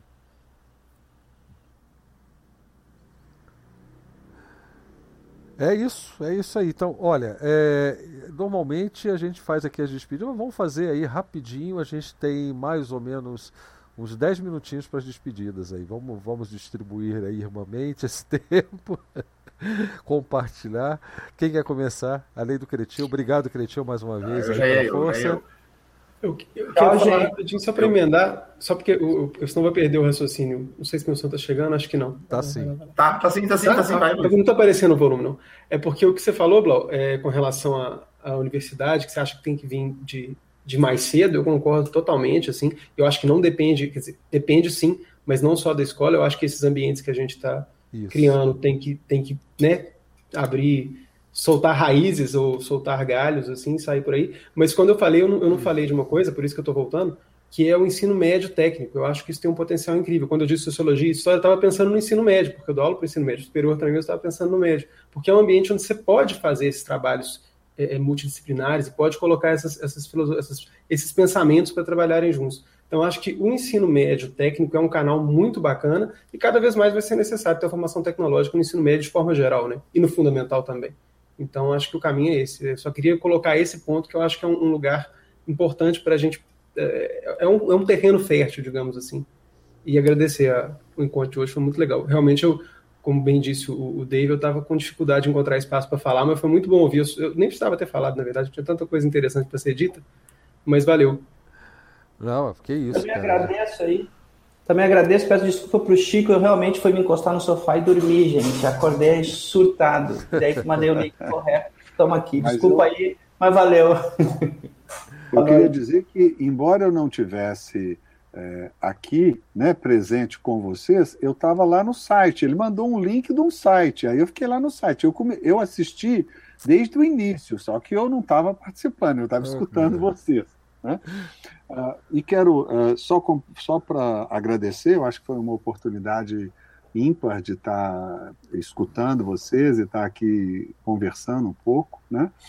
É, é dizer que talvez meu otimismo seja é, construído um pouco pelo fato de eu morar aqui entre as montanhas, né? Tá assim um pouco mais protegido, né? E não sei, né? Uh, e, e, e, e acho que principalmente por eu acreditar nessa, nessa, nessa possibilidade coletiva, né, de que a gente venha a encontrar saídas para todas as nossas angústias. Né? E olha que eu acho que o problema da, da, da, da, comunicação e das plataformas nem é a das piores. Nós temos outras muito graves. Uhum. Né? E, e, e nós temos que, que encontrar saída para elas também, e acho que nós vamos encontrar. Né? Eu sempre tenho essa. Né? E gostei muito de estar aqui com vocês. É, eu acho que não tem a ver eu, com as montanhas, não, porque eu moro em Osasco, São Paulo, uma cidade de pedra, né? uma selva de pedra, literalmente. E o que acontece. Mas as montanhas é... facilitam, Bló. Ah, facilitam, mas acho que o que me deixa otimista é onde eu coloco o meu esforço. Eu não coloco esforço no resultado, eu coloco esforço na semente. Eu acho que esse trabalho que a gente faz aqui de segunda-feira, é, o Cretil com as aulas dele, eu com as minhas, vocês em todas as oportunidades que têm acesso a outras pessoas, vocês fazem um trabalho de semear. É, talvez o, a gente possa considerar isso como um trabalho de construir um núcleo de sanidade ao nosso redor, né? que, que eu faria até uma analogia com uma estufa. Né? Então temos a semente, temos um ambiente propício para que ela se desenvolva. Se ela vai se desenvolver ou não, isso não está no meu, no meu, sob o meu controle. E se não está no meu controle, não é uma preocupação minha. Então eu fico otimista com o que eu ofereço, mas eu não espero né? É, que aquilo de fato floresça, que vá no, no, na direção que, inclusive, eu imaginei como sendo melhor e que talvez nem seja o melhor. Então a gente monta uma, uma ideia de que ah, o, o mundo perfeito está lá na frente, né? o nosso mundo perfeito, e fica, de repente, é, é, esperando que é, é, como é que se diz, desesperançoso de que aquilo se concretize. Mas a ideia de não ter um mundo perfeito, ter um mundo perfeito como o norte apenas, né, como uma utopia, e aí que eu, semana passada eu concluí com a mesma, com a mesma frase, né? Nós temos de um lado a tecnopolítica do do, do, do, do Sérgio, Sérgio Amadeu. Amadeu. Do outro lado, nós temos a tecnotopia do software livre, que, que Araceli fez um livro, escreveu sobre, ou escreve ainda e estuda o assunto. E no meio nós temos ali o Paulo Freire, né? com a educação e tal, e todo esse, esse modelo de semear e deixar que a coisa se desenvolva. Então eu sou muito otimista quanto a isso. Eu tenho um norte, eu tenho um lugar para onde eu olhar, eu ainda tenho uma direção. No dia que eu perder essa direção, talvez eu fique pessimista. Eu fique pessimista. Mas enquanto eu tenho lá o norte, a minha tecno-utopia, eu vou, vou seguindo em frente e vou semeando. O que vai dar disso é de responsabilidade dos que vierem depois de mim, e que eu com certeza, aí eu estou com eu não vou ver esse, essa, eu não vou entrar na Canaã, na terra prometida, eu vou ficar vagando pela Canaã aí, aproveitando a onda evangélica que nós estamos vivendo, né? Fazer essa analogia também. Mas desculpa, eu estou tomando espaço do pessoal que ainda não se despediu. Eu quero agradecer aí o convite, né? Uh, foi ótimo. Na verdade, desculpa se eu falei demais, mas normalmente eu falo que nem a lei, pela lei dos gases, né? Eu, eu me expando até para todo o volume A gente espera e... que você fale mais a próxima, inclusive. Ah, vai ser ótimo. Eu, uh, a gente tem muito que preocupar e assim, ó, eu eu tenho muita discussão sobre otimismo e pessimismo e todo mundo acha que eu sou pessimista e na verdade eu sou mesmo. E é. esse pessimismo não é no sentido de que vai acontecer o pior, é no sentido de que eu tenho que me preparar para o pior, para o pior não acontecer. E a gente está numa situação hoje que, é, para mim, é muito preocupante, porque o que está acontecendo não é falta de caminho, não é nós vamos conseguir mudar, é não saber os problemas. Isso me preocupa, né? Isso me preocupa muito. Né? Eles não saber quais são os problemas, porque eles não sabem quanto que lutar. Né? Os problemas são completamente desviados do problema real. O problema real está bem claro: é meia dúzia de empresa que tem 0,1% da população que é dona dessas empresas e que domina o mundo e que no capitalismo correto eles vão saber exatamente onde eles querem comprar, vender para ter eficiência máxima dentro de um modelo que não é aquele modelo japonês de que tudo, né? Fica pronto na hora certa para encaixar uma na outra, mas as pessoas também estão moduladas para comparar as coisas na hora certa para o capitalismo ter mais eficiência. Então, esse, esse mundo, né, está uh, sendo criado sem consciência nossa do que está vindo. Então, isso me preocupa. E, gente, obrigado mesmo, assim. E, e ai, desculpa. E, sobre a comunidade, a questão é, a única maneira de lutar contra isso, a única maneira que a gente tem que fazer contra isso é software livre, é o conhecimento livre, é derrubar a armadilha que fizeram para gente de chutar a escada do, chutar a escada do conhecimento, a escada do desenvolvimento e não deixar a gente acessar ele. A gente tem que mudar a lógica. Não adianta querer regular. Ah, por favor, pode me bater, mas não bate na cara, por favor. Né? Não é regular, é a gente mudar a lógica do sistema. E isso, quem deu o caminho, eu não tenho dúvida que é o software livre. Só vou fazer uma piada nerd aqui, né? Do jeito que você falou, você só tem 22,4 minutos de tempo aqui, viu? Bom, é, e outra, né?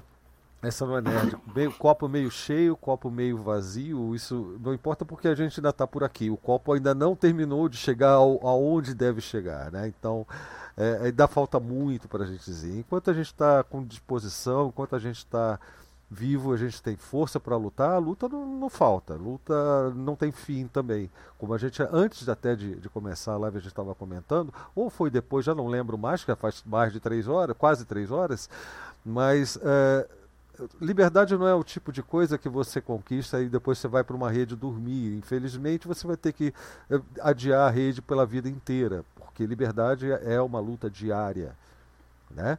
Você pode ter bons momentos de descanso, tomara, tomara que você tenha, mas você não pode desistir e não pode esperar que alguém lute por você. A luta é sua, de todos nós, e ninguém pode. Eu dizia antes que ninguém deve, né? Mas hoje eu digo que ninguém pode lutar sozinho. E por isso que espaços como esses são muito importantes. Não é só esse espaço, são outros. Semana que vem nós vamos falar sobre uma parte do movimento que está fazendo um trabalho muito bacana, que é levar o software livre aos candidatos a, a, das próximas eleições e vamos, vamos falar sobre isso, vamos entender qual é a proposta, né? É, enfim, todos estão convidados a assistir, a participar na semana que vem também. E Pessoal, um grande abraço para todo mundo. Muito obrigado mais uma vez por dar essa força. Francisco não conseguiu dizer boa noite, né, Blanc? De, fez, ele falou da montanha e tudo, rapaz. Ah, é verdade. Então também. e a gente vai se falando por aí. E até a próxima. Deixa eu só achar aqui o OBS para interromper a transmissão e fui. Abração, pessoal.